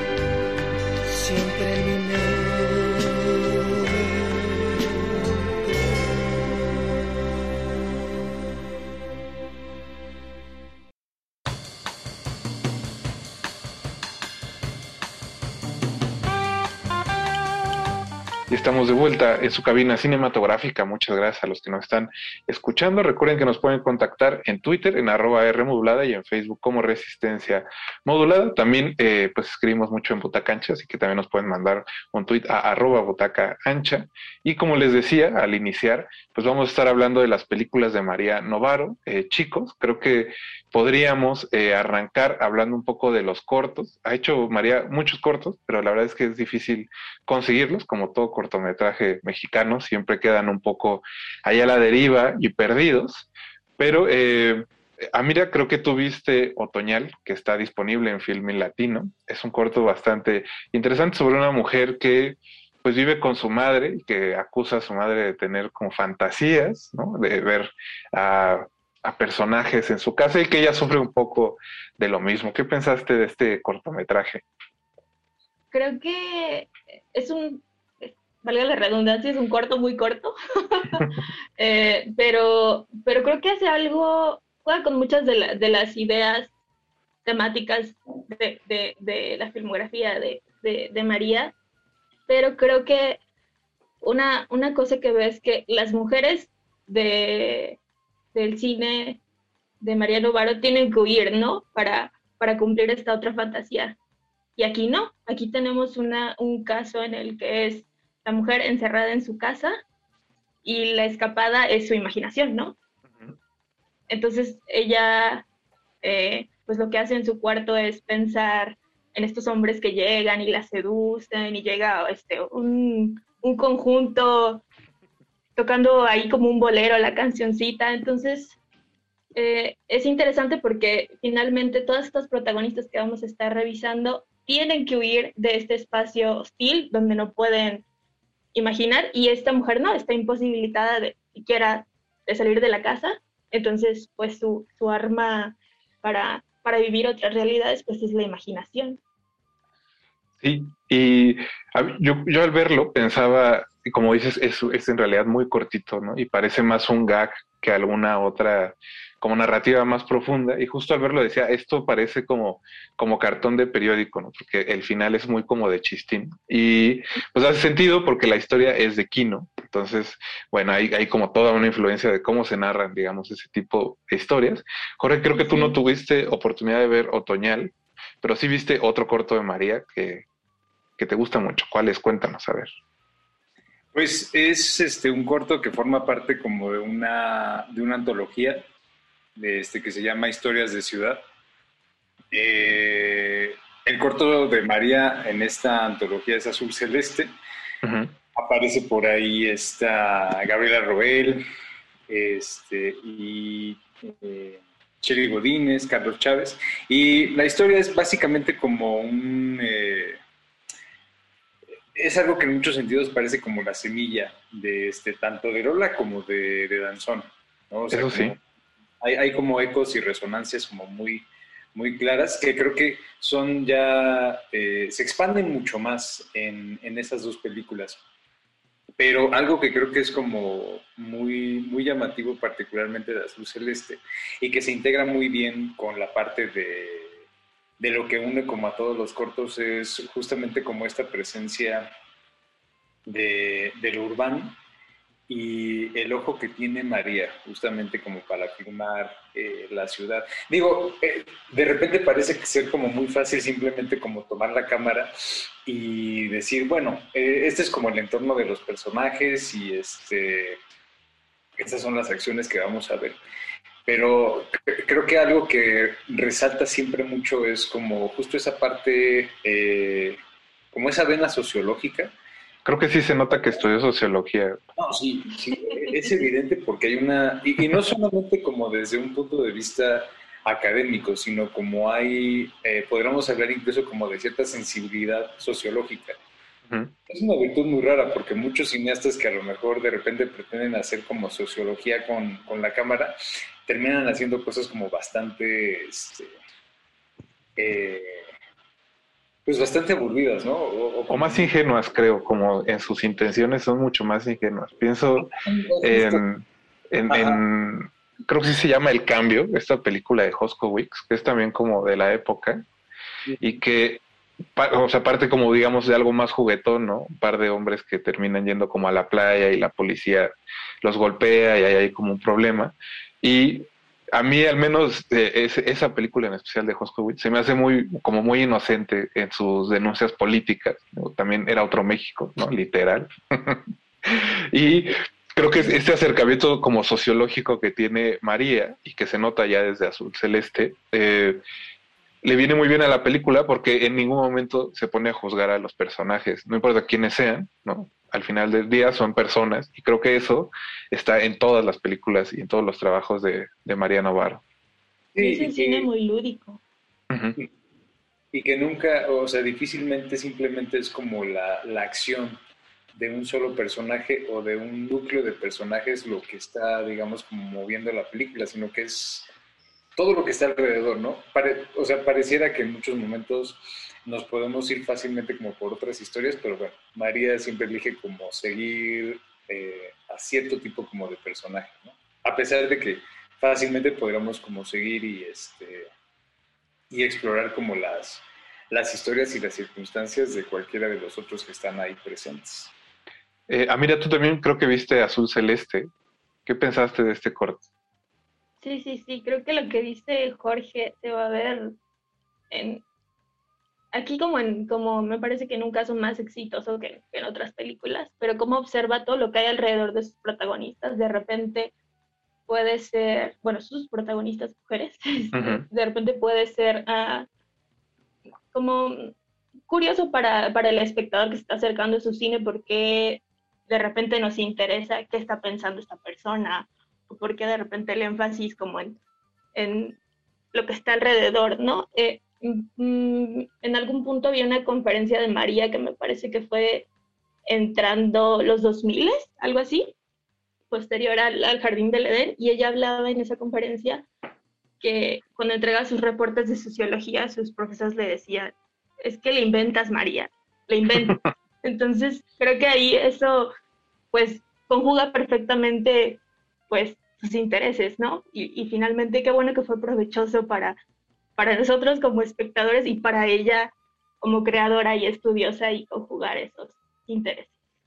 Creo que tocas un punto interesante, Amira, porque a, lo largo de su, filmografía son universos eminentemente femeninos, ¿no? En realidad, si vemos todos los, o sea, bueno, los cortos que se pueden ver y los largometrajes, hay pocos que tienen personajes masculinos o que le dedican tiempo al punto de vista de los personajes masculinos, ¿no? En el caso de Azul Celeste, pues tenemos a una mujer que viene de Delicias, Chihuahua, a buscar a su marido a la Ciudad de México, y el marido en realidad aparece en los últimos fragmentos del corto y tampoco tiene, creo que Damián Alcázar, es Damián Alcázar, no dice, no dice realmente nada, ¿no? Nada más tiene como una cara de perplejidad de ver a su mujer en la ciudad y de, sobre todo, creo, de verla frente a él, porque es algo que como hombre no esperaba. Sí, sí, y además está, no sé, bueno, ahí lo veremos cómo, cómo avanza en su filmografía, pero ahí aparece una mujer embarazada, ¿no? y, la, y la maternidad es como en el previo a lo, a lo que conocemos que ella está en una situación muy adversa, entonces te puedes dar cuenta de qué tan difícil va a ser criar a su hijo, ¿no? Entonces, ahí queda como el dato de la primera mujer de Novaro, la primera mujer de ficción, será una embarazada, y la siguiente va a ser una madre. Exacto. Y así va a escalar. Jorge, justo ya que estamos hablando de, de madres y que la película que sigue es Lola, una película que se estrenó en el 89, cuatro años después del terremoto del 85. Creo que las imágenes hablan mucho como de esta ciudad que apenas se está recuperando del golpe. Pues, ¿qué pensaste de Lola, no? Que es la historia de una madre soltera. Pues, creo que justamente eh, esas historias como de, de, maternidad y sobre todo como de maternidad, de madres solteras, son son una cuestión que está, o, pareciera que está como muy ligada al ámbito urbano, ¿no? Entonces, eh, creo que, digamos, una de las... Viendo la película, o sea, yo vi la película hace, hace algunos años y realmente no la tenía como nada fresca y nada presente. Y ahora que la revisé para, para el programa, eh, algo que me sorprendió mucho fue la forma en la que, digamos, María integra esta historia como de maternidad, de, de, una madre este, soltera o de una madre con una, con una hija, eh, en el ámbito urbano y cómo se va integrando como de forma muy orgánica. Eh, y el hecho de que sea como tan, ¿cómo podría decir? Como esta, que, la observación sea como tan fina en todo sentido, habla de que creo que eh, María sería como una, extraordinaria documentalista.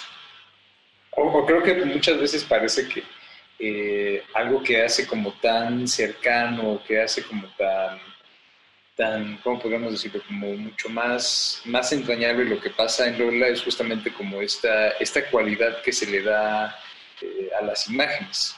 Porque antes que nada, y antes como que la, que la historia de la maternidad, eh, creo que Lola funciona como un testimonio y un documento de su tiempo.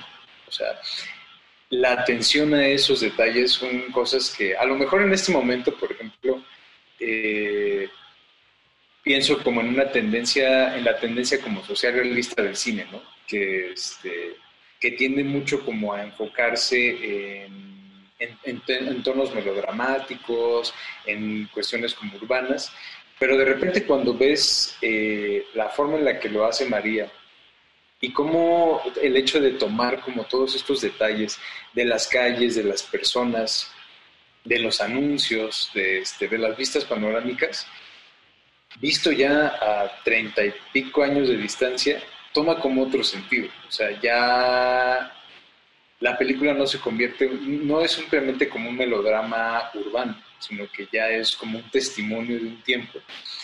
Y además el testimonio de cómo se vive una situación como la maternidad en ese contexto en particular. Entonces, como que va tomando otra dimensión, ¿no? Ya este, con el tiempo. Así lo veo.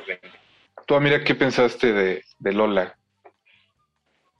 Eh, yo también la volví a revisar para, para el programa y me sorprendió muchísimo sí, es una película que responde a su tiempo, pero me, me sorprendió muchísimo la vigencia. Porque, o sea, la, historia de Lola es la historia de hace tres décadas, como es la historia de hoy, ¿no? De muchas madres.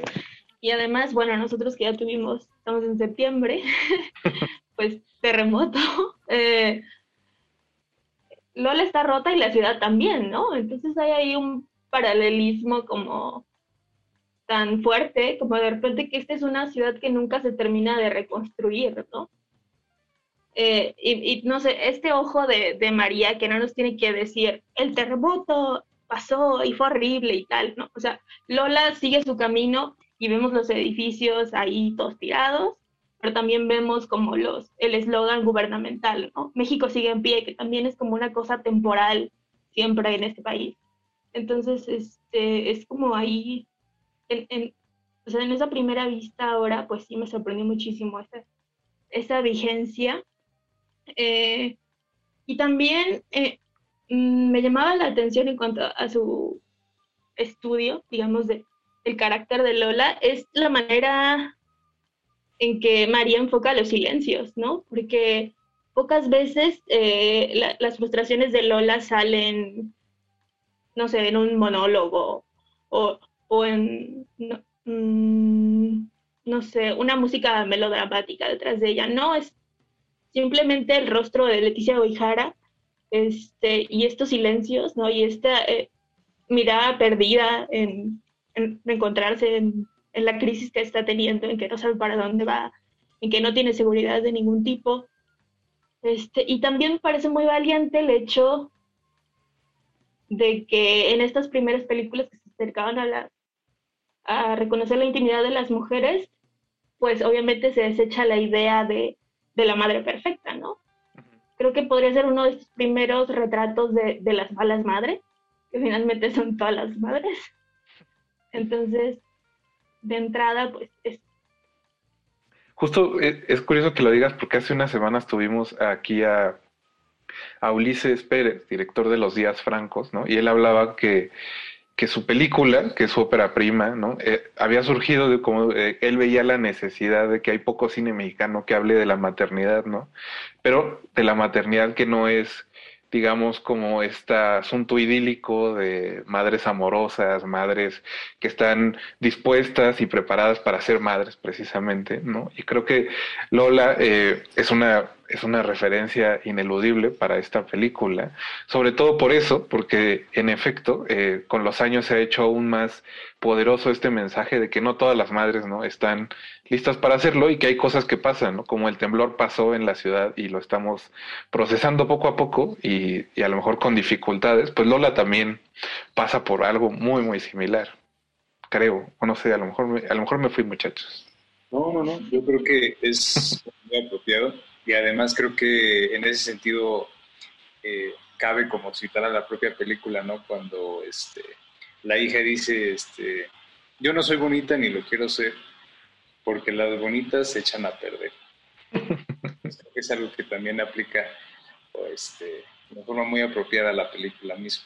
Y creo que da pie a que pasemos a la siguiente, que es Danzón del 91. Debo decir que esta es una película muy cercana para mí. Es, es una de. La vi muchas veces de niño porque es como de las películas favoritas de mi madre. Entonces, a pesar de que odia a esta María Rojo por alguna razón, aún así, Danzón, ¿no? Pasó muchas veces en mi casa y por eso le guardo cariño. Eh, pero además creo que con los años he entendido también como cierto, ciertas ciertas ideas que plasma la película, sobre todo como esta, este concepto de, de la mujer que nunca se ha atrevido a hacer nada y que por un algo arrebatado decide no darse la oportunidad de conocer, de, hacer algo que nunca ha hecho y que al final es lo que enseña la película. Es un poco circular porque empieza y termina básicamente en el mismo punto, pero el viaje del personaje de María la cambia completamente. No sé, ¿qué vieron ustedes en las imágenes de Danzón? Eh, pues digo, no lo dijimos con Lola, pero el punto como de encuentro ahí ese punto introspectivo era el viaje, ¿no? Que es el, eje motor de, Danzón. Eh, eh, es, curioso lo, que señalas de finalmente es una mujer que, no hizo nada, pero creo que también responde como a pues a una incluso hasta nuestra realidad, ¿no? Necesitamos como estos puntos de fuga de, de nuestra vida diaria para medio encontrarle ahí sentido a las cosas. Y el punto de, de esta protagonista de Julia es el danzón, ¿no? Y entonces cuando su compañero de, de baile pues se pierde, ella entra en crisis porque finalmente el, único consuelo que ella conoce en su vida pues ya no está, ¿no? creo que creo que hace una cosa interesante la película porque en primera instancia uno puede ponerlo como bajo el lente romántico y decir, pues ella está dándose cuenta que tal vez lo ama, ¿no? Y entonces va a ir por él. Este, y pues sí, ¿no? En, primera instancia es esta, eh, ponerle sentido a lo que siente y, y, arriesgarse, ¿no? Por primera vez. Dejar a su hija también, decirlo, igual que, igual que Lola. Dejar a su hija y aventurarse a ver eh, qué sucede. Y están como estos, este, estas ideas en torno al amor romántico, ¿no? Y cómo ella de repente puede... El hecho, se me hace subversivo el hecho en primera instancia de que María Rojo estaba casi en los 50 cuando, cuando graba, entonces tienes una protagonista que está entrando casi a la, quinta década de su vida, ¿no? Tienes un, este, retrato, pues sí, de sus, de sus amores, sus enamoramientos, pero también de sus deseos, ¿no? Es que es una, una película que, que, pone de repente ahí el ojo de qué está sintiendo esta mujer.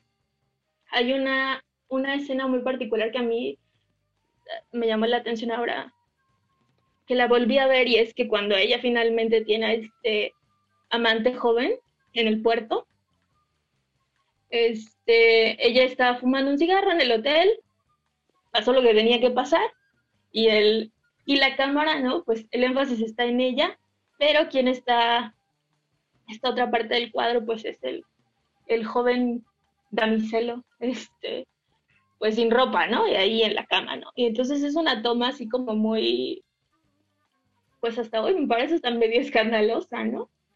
Eh, de, de, quién lleva ahí este, quién representa ahí, digamos, ver a una mujer mayor este, expresando lo que siente y lo que desea, ¿no? Eh, sí, es, es un ejemplo todavía este, único, creo, en el cine mexicano, incluso en el cine mexicano reciente, ¿no? Todavía hay como un pudor de, los cuerpos y de los cuerpos en todos los sentidos, en todas las edades. También pensaría que esta es una ciudad, es una ciudad, una película de una mujer que se quiere liberar, pero no lo sabe, Jorge. Y lo descubre en cuanto se atreve y en cuanto ve que hay un mundo allá afuera que no depende como de su entorno más inmediato y de sus costumbres y de su, más bien de su rutina. ¿Qué piensas tú? Tú, sobre todo, que eres psicólogo. Ah. no me hagas eso. Pero mira. Bueno, como cinéfilo. No, abonando, abonando como a lo que comentas tú y lo que comenta, mira, eh, yo, yo veo yo veo mucho como esta parte de los viajes y algo que me parece como un gesto muy, muy noble de parte de María eh, para hacia sus personajes es como esta parte de, o esta idea de que los viajes que hacen no, no son para escapar, sino para poder regresar. Eh, entonces, en ese sentido, como la, eh, el viaje que hace, este, tanto por ejemplo por su lado Lola a la playa, y el que hace María, este, María Rojo a, Veracruz en la, película, justamente tienen como esta idea de, este, circularidad, ¿no? Como de poder este, descubrir como otras cosas, hacer como otras exploraciones, principalmente, como dice Amira, del deseo del atrevimiento como a, romper como ciertas, eh, ciertas convenciones. Y en ese sentido también creo que hay como una correspondencia ahí muy chida con lo que hace María, porque creo que invoca mucho, por ejemplo, a Salón México, a La Mujer del Puerto, que son como estos títulos míticos del cine mexicano. Y justamente la forma en la que los... Eh, los sublima. no, no, no sé si los subvierte, quizá... Sí, sí, sí, sí. O sea, creo que, y justo con la, con la, con la escena que comentaba este, Amira, ¿no? O sea, hay, una diferencia ahí puntual, pero a final de cuentas sí se está como sublimando justamente esa herencia de, cine mexicano, porque Danzón es una película justamente que es parte como formativa de la historia del cine mexicano. Entonces es como una de esas películas que a fuerza tienes que ver. Y con la que siempre existe como cierta relación como de, ah, sí, danzón, qué hueva, porque pues ya la hemos visto muchas veces y hemos hablado, se le da mucho por sentado, siento. Sí. Y cuando se le ve como bajo, bajo otra luz y se le permite como a la película saltar como esa, esa importancia en ese lugar dentro del cine mexicano como un clásico, eh, toma como otra vida, ¿no? Y eso creo que se logra mucho a través como de la, de la nobleza y de la calidez de todos sus personajes. Este, Carmen Salinas, Blanca Guerra, y bueno, Tito Vasconcelos que está excepcional. en otro mundo. Literal. Creo que con, Ajá, perdón. Creo que justamente hace que este, le, le da como esta cualidad, ¿no? O sea, son personajes con los que a lo mejor no quieres vivir, pero sí quieres visitar. Entonces, eso, esa idea como que este, me, gusta mucho particularmente de Danzón y del cine de Mario. Creo que con, eso nos, con esa idea nos podemos ir a un corte. Ustedes no se despeguen, recuerden que están en Derretinas y que seguimos en el 96.1 de Radio Una. Regresamos. Derretinas. alejado.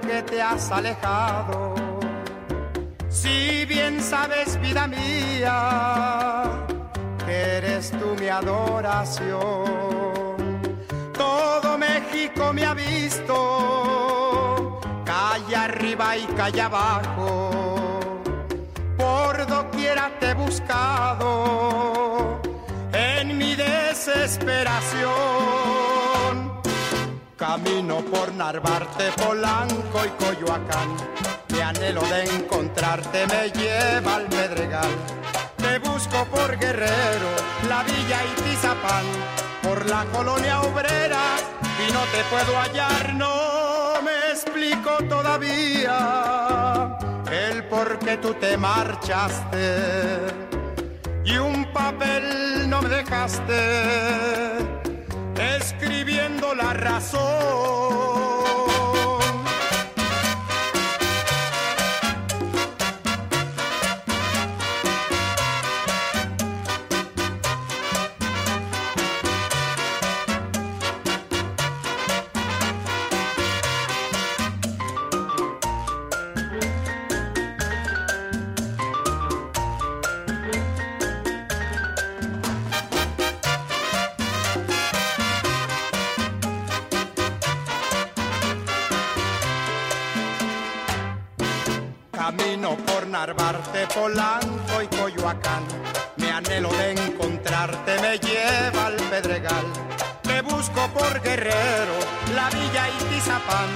Por la colonia obrera y no te puedo hallar, no me explico todavía el por qué tú te marchaste y un papel no me dejaste escribiendo la razón.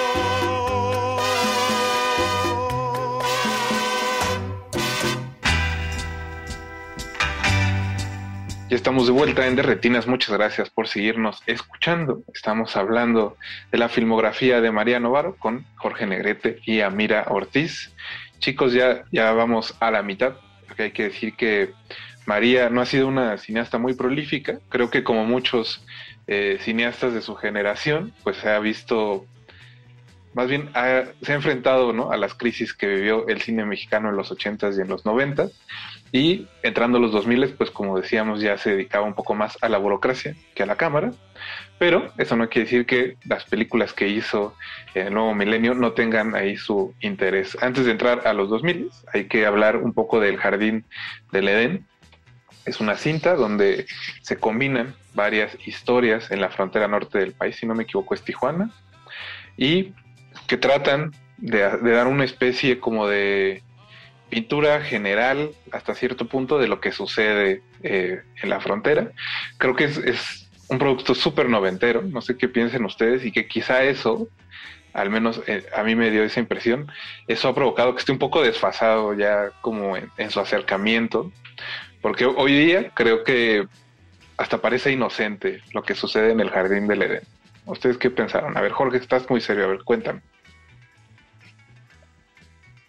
Es que justo cuando dices que es algo súper noventero, creo que eh, hay como un retrato de Los Ángeles que a pesar de, de que sí es como muy noventero, pues sigue estando vigente. O sea, lo que decía Mira respecto de Lola, ¿no? O sea, hay una vigencia eh, porque a pesar de que han pasado ya, de Jardín del Edén son 25, 26 años, la película es del 94, este, todavía Los Ángeles está, digamos, como con esta, con esta división como muy clara entre la cultura latina y este, la cultura propia, digamos, bueno, o lo que es... Anglosajona. La comunidad anglosajona de, este, de Los Ángeles, ¿no?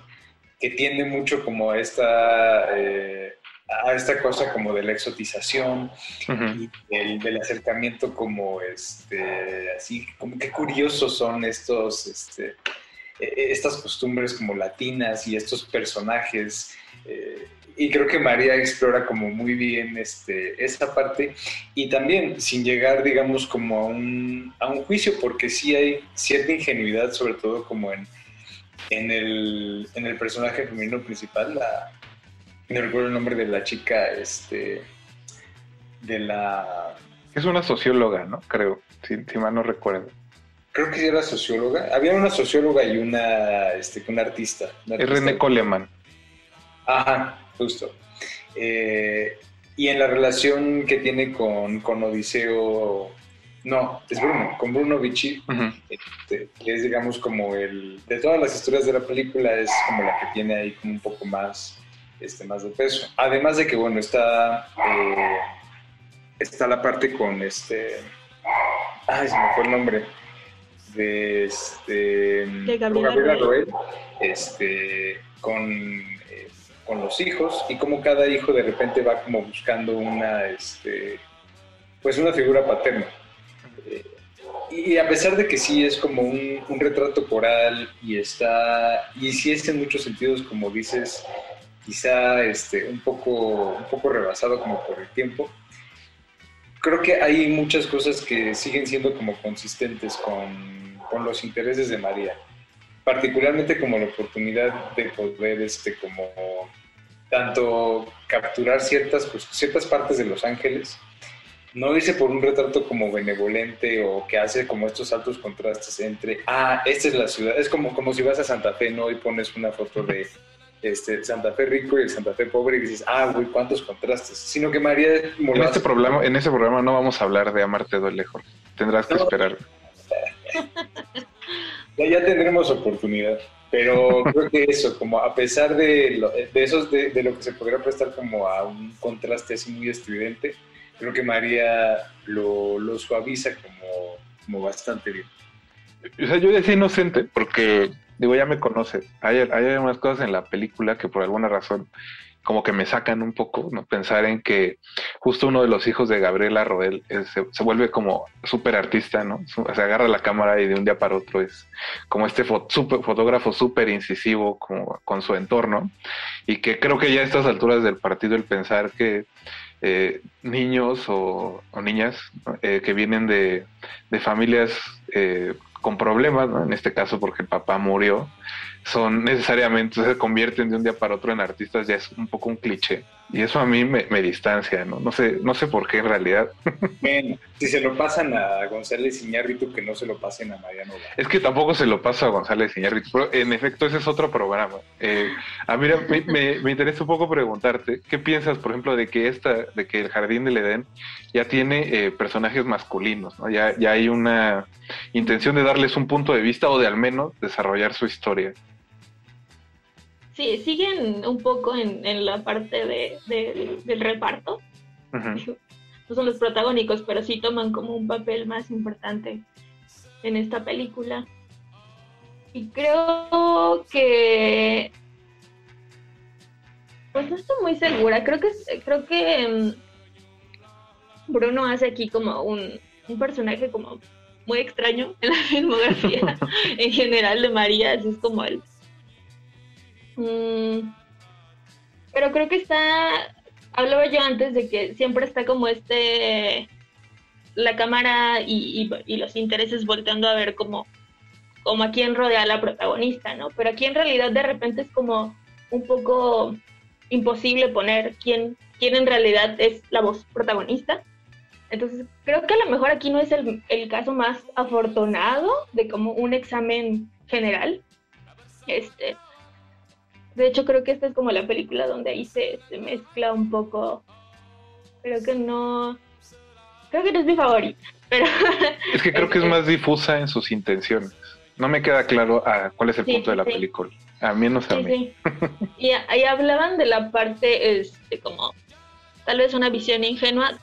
hablan, hablas en específico de la parte artística de uno de los de los personajes, pero es curioso esta película se filma antes del Tratado de Libre Comercio y con el TLC viene una militarización, ¿no? De la frontera todavía más grande, ¿no? Bueno, una, un endurecimiento de la frontera más grande. Entonces, pre esa fecha, el 94, pues es, este, es otro retrato, ¿no? funcionaba en realidad la frontera de otra manera. Entonces, este, queda ahí como ese testimonio documental, porque creo que en, alguna ocasión lo mencionó este, María, que este, Bichir grabó con, con los migrantes que iban a cruzar ahí, o sea, literalmente están cruzando ilegalmente, sin ningún permiso y grabando pues, pues lo que había ahí en esa frontera. Entonces creo que a lo mejor como un estudio de carácter no es el más logrado, la filmografía de María, pero creo que como como un testimonio de su tiempo está, está interesante. Y es, creo, la más, no sé si conscientemente, pero creo que es la más interesante de analizar en cuanto al, siempre como un personaje outsider, como llegando a un lugar de donde no es. Y creo que aquí, entre la visión de la, de la chica chicana, chica chicana, de la chicana, del personaje chicano, con la visión de esta estadounidense que de repente tiene su visión medio exótica del mundo, pues es como interesante.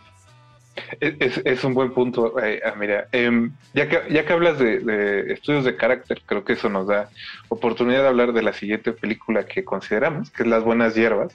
Hay que decir que hizo otra, otro largometraje en el 2000 que se llama Sin Dejar Huella, que es muy, muy difícil de conseguir. En realidad no lo pudimos rastrear. Está un poco perdido, como mucho del cine mexicano que se hace, que queda ahí olvidado y que pues se enlata en algún lado y no se vuelve a ver. Pero las Buenas Hierbas, recuerdo que en el 2010, cuando se estrenó, sí tuvo un, eh, pues digamos, sí se vio, ¿no? Yo, fue, debe ser de las primeras películas que reseñamos para Butaca Ancha. Y recuerdo que en ese momento no me gustó. Pero ahora que volví a encontrar la película, y sobre todo después de haber visto todas las otras, es, es un, es como un cierre, pensaría yo, o la culminación de todos los intereses de María están en las buenas hierbas. Y eso hace que a, mi ver, sea su mejor película lo cual no sé si ustedes comparten. ¿Ustedes qué pensaron de esta historia sobre pues una madre soltera, otra madre soltera, que ahora debe enfrentar el que su madre tiene Alzheimer y que está pues olvidándose a sí misma y olvidándola a ella? Pero pues eso, ¿ustedes qué piensan de las buenas hierbas? Jorge, ya te dio la palabra, mira. Pues mira, la, la película igual la vi en su momento. De hecho, no. Me, quedo un poco como sea el personaje de, Ofelia Medina con mi Alzheimer, porque tengo recuerdos como muy difusos de, este, de la película. Yo recuerdo, en su momento no, no, me, no, me, no me molestó, no me desagradó. Eh, y la única película que había visto de María era, este, era Danzón. Y digo, ya pensando como en las buenas hierbas este, a la distancia, em, creo que había dentro de todo como esta, o algo que me llamó mucho la atención era como esta atención justamente como a, al, a la forma en la que se generan como vínculos íntimos dentro de un ámbito este, femenino. Y sobre todo la forma en la que, por ejemplo, Úrsula Plumera también lleva un poco eso también al sueño de luz, que a pesar de que es una película que dirige este, Harrison, eh, es básicamente como un... Es más una película de Úrsula Plumera y del proceso de duelo del personaje que, este, que una película hecha, digamos, por, por el propio cineasta. Entonces había como ya cierta, cierta resonancia que también estaba en la película de, este, de las buenas hierbas. Em, pero quizá, digo, no, no recuerdo que en, esta película eh, hubiera quizá como tanto detalle a, cuestiones como relacionadas a la ciudad. Quizá no, eh, hay, hay, muchas cosas, te digo, que ya, este, pues obviamente a, a 11 años de distancia, pues se van como este, se van desdibujando mucho. Pero recuerdo la, impresión como también cálida este, de, la película, que también tiene como mucho, este, mucho eco en, Tesoros, que es este, la mar reciente.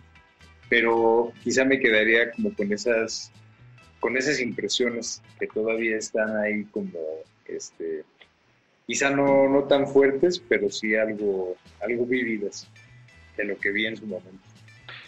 Mira, tú, tú que... Ah, bueno, perdón, mira, antes, antes de avanzar, eh, les pido por favor que no busquen ese texto de las buenas hierbas. Se los, se los pido, ¿no? Como dice Jorge, tiene 11 años. Entonces, este, a la distancia todo se sufre, Jorge.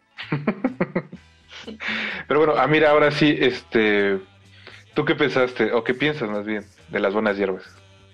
Mm, a mí, de hecho, era la única película que me faltaba de, de la filmografía, entonces la vi hace poquito y creo que, digo, no sé si María ya terminó de filmar lo que quería filmar en su vida, pero, pero no creo que nada más esté presente como esta sensación de final, porque retrate la vejez, ¿no? De alguna manera, sino porque está como esta revaloración de una vida. eh, y también yo creo como un poco de legado, ¿no? Eh, es curioso porque estas últimas dos películas, aunque las madres, la, relación materna y las relaciones entre mujeres están presentes, em, digamos que aunque está el tema igual del Alzheimer, este, el, protagónico no está para Lala, que es Ofelia Medina, este, y el tema central tampoco es el Alzheimer, ¿no? Es una madre joven, soltera, enfrentándose como a pues las cosas que, están, que no están en su control, ¿no? Una de ellas, que su mamá está enfrentando una, una enfermedad con todas las implicaciones que puede tener el Alzheimer.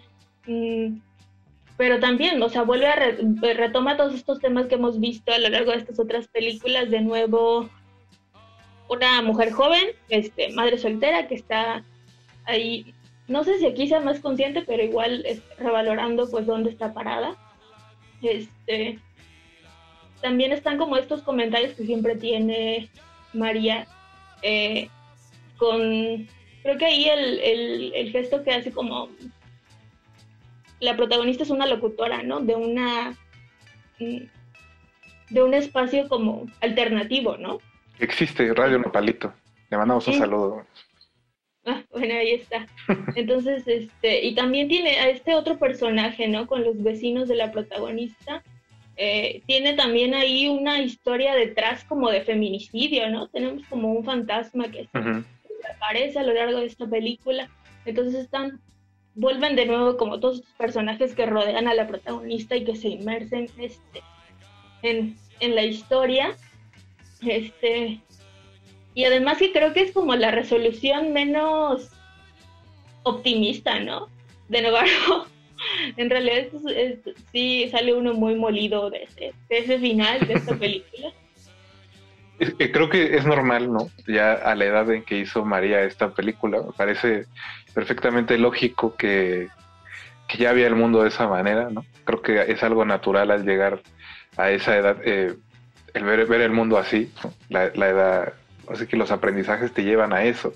Y por eso se me hace muy curioso que haya seguido con Tesoros, que es del 2017, se presentó en el 32 Festival de Guadalajara y que creo que Jorge no vio. Ah, mira, así que nos toca a nosotros. A mí en realidad eh, viendo Tesoros, que es la historia de unos niños güeros, que son los, los nietos de María, y digo güeros porque ella misma los define de esa manera, que se mudan a la playa, a la barra de Potosí en el estado de Guerrero, y que ahí viven uno, conocen a los, a los pues a otros niños originarios del lugar y hay una subtrama de que buscan un tesoro. A mí la verdad es que la película me parece muy atípica, creo que nace más como del deseo de María por trabajar con sus nietos y creo que funciona, o sea, al menos yo pensaría que funciona más con los adultos que con los niños. Me queda esa duda de cómo funciona en realidad esta película con niños, porque creo que como adulto puedes comprender la intención de crear este universo infantil y cómo se vive la infancia, pero no sé si los niños lo, lo encuentran atractivo. ¿Qué piensas, Amira? Sí, y además, bueno, ustedes igual tendrán más idea que yo, pero no hay una tradición de cine de ficción infantil en el cine mexicano. Hay poco en realidad, sí. Y el que hay es animado, ¿no? Este, digo, de, sus exponentes más modernos, digo, más contemporáneos. Entonces, en primera instancia, pues sí es una película muy atípica y además que es muy contradictorio, ¿no? El tono saliendo de, de las buenas hierbas. Sí. Pero creo que, bueno, creo que, es una película interesante como en perspectiva, ¿no? Haciendo como esta revaloración de su obra. Eh, creo que también ahí, tampoco sé si sea muy consciente, pero está el hecho de, que los güeros, ¿no? Entran y la perspectiva de conocer este, este nuevo espacio que es Barra de Potosí en Guerrero, pues es de ellos, ¿no? De niños de ciudad que finalmente pues es un poco también de la visión de María, como siempre llegando a estos otros espacios que está explorando. Creo que hay ciertas este, visiones como ingenuas, pues se justifican súper bien, porque pues es la visión de, un niño. Entonces, sí, creo que por eso me da curiosidad si esta será como la película con la que cerrará María. Pues esperemos que no.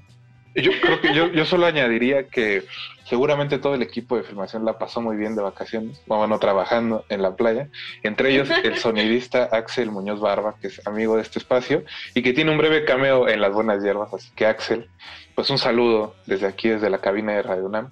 Chicos, se nos acaba el tiempo, así que pues no queda otro, no queda más que decir que Muchas gracias por haber venido a este programa. Ah, mira, antes de cerrar, ¿dónde te pueden este, buscar los radioescuchas, leerte? Este, me pueden encontrar en, en Girls at Films, ahí, ahí escribo, y en Twitter como arroba un azuara. Perfecto, pues vayan todos eh, a saludar a Mira o a seguir comentando con ella las películas de María Novaro. Jorge, muchas gracias por haber venido como todos los martes. Gracias, Rafa, buenas noches. Yo me despido. También hay que agradecerle a Mauricio Orduña que produjo este espacio y a todo el equipo de Radio UNAM que hace posible su transmisión. Nosotros regresamos el próximo martes a las 9 de la noche para hablar de cine. Y pues se quedan en resistencia modulada. Hasta luego.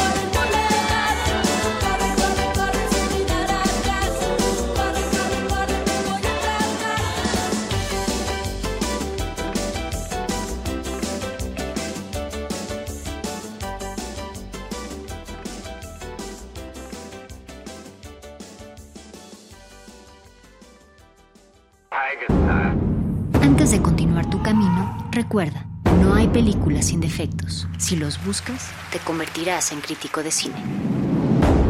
De retinas.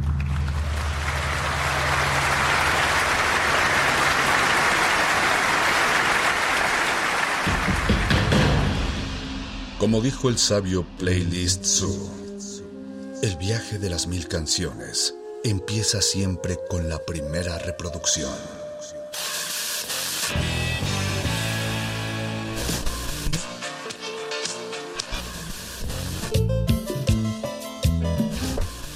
Continuación, un maestro te abrirá la puerta de su lista de reproducción. El resto va por tu cuenta. Ley listo.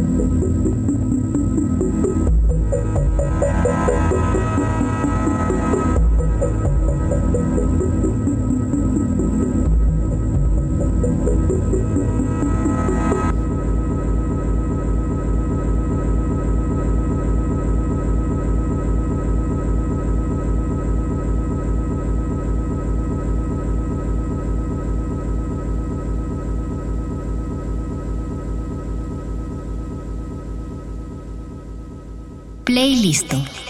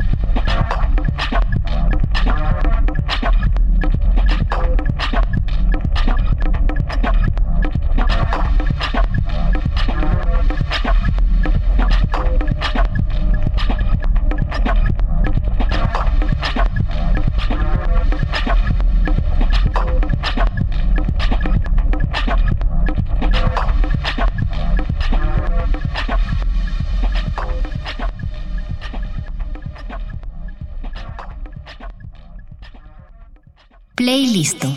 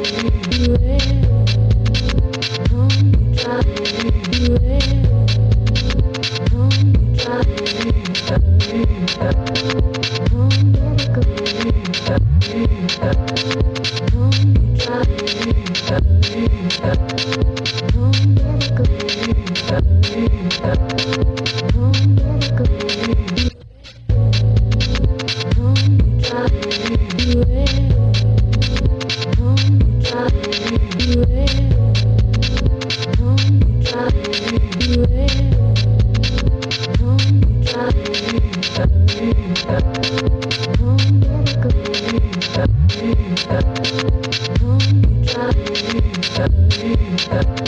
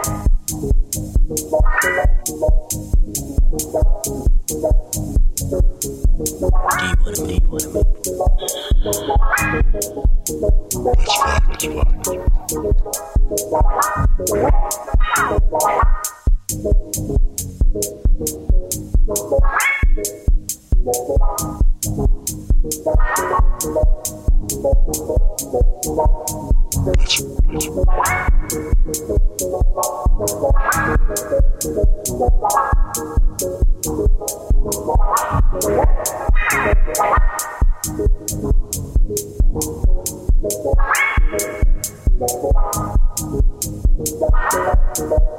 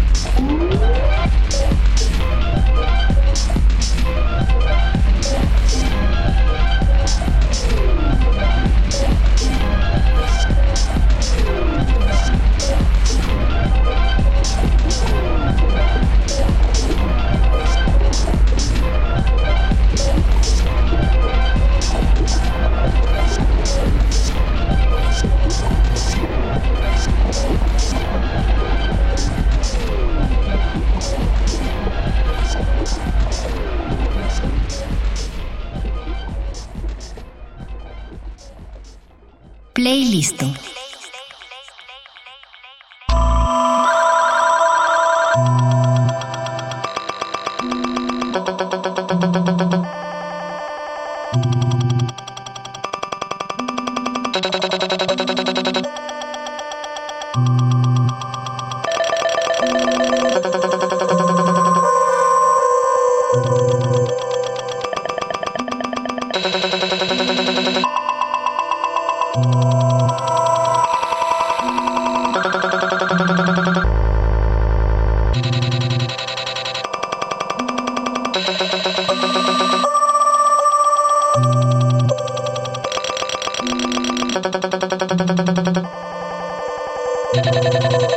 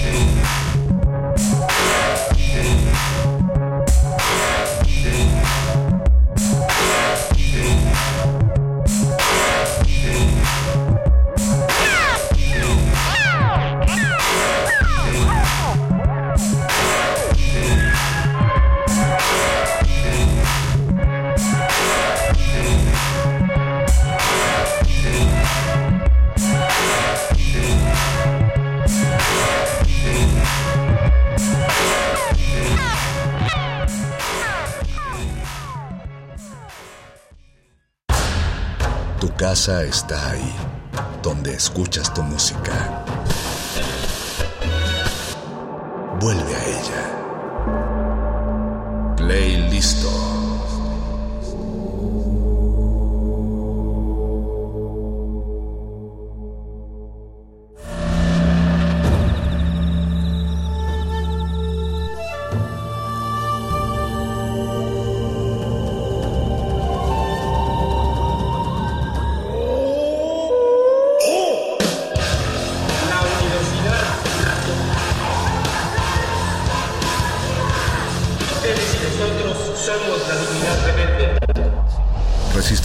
Es una coproducción de Radio UNAM y El Universo.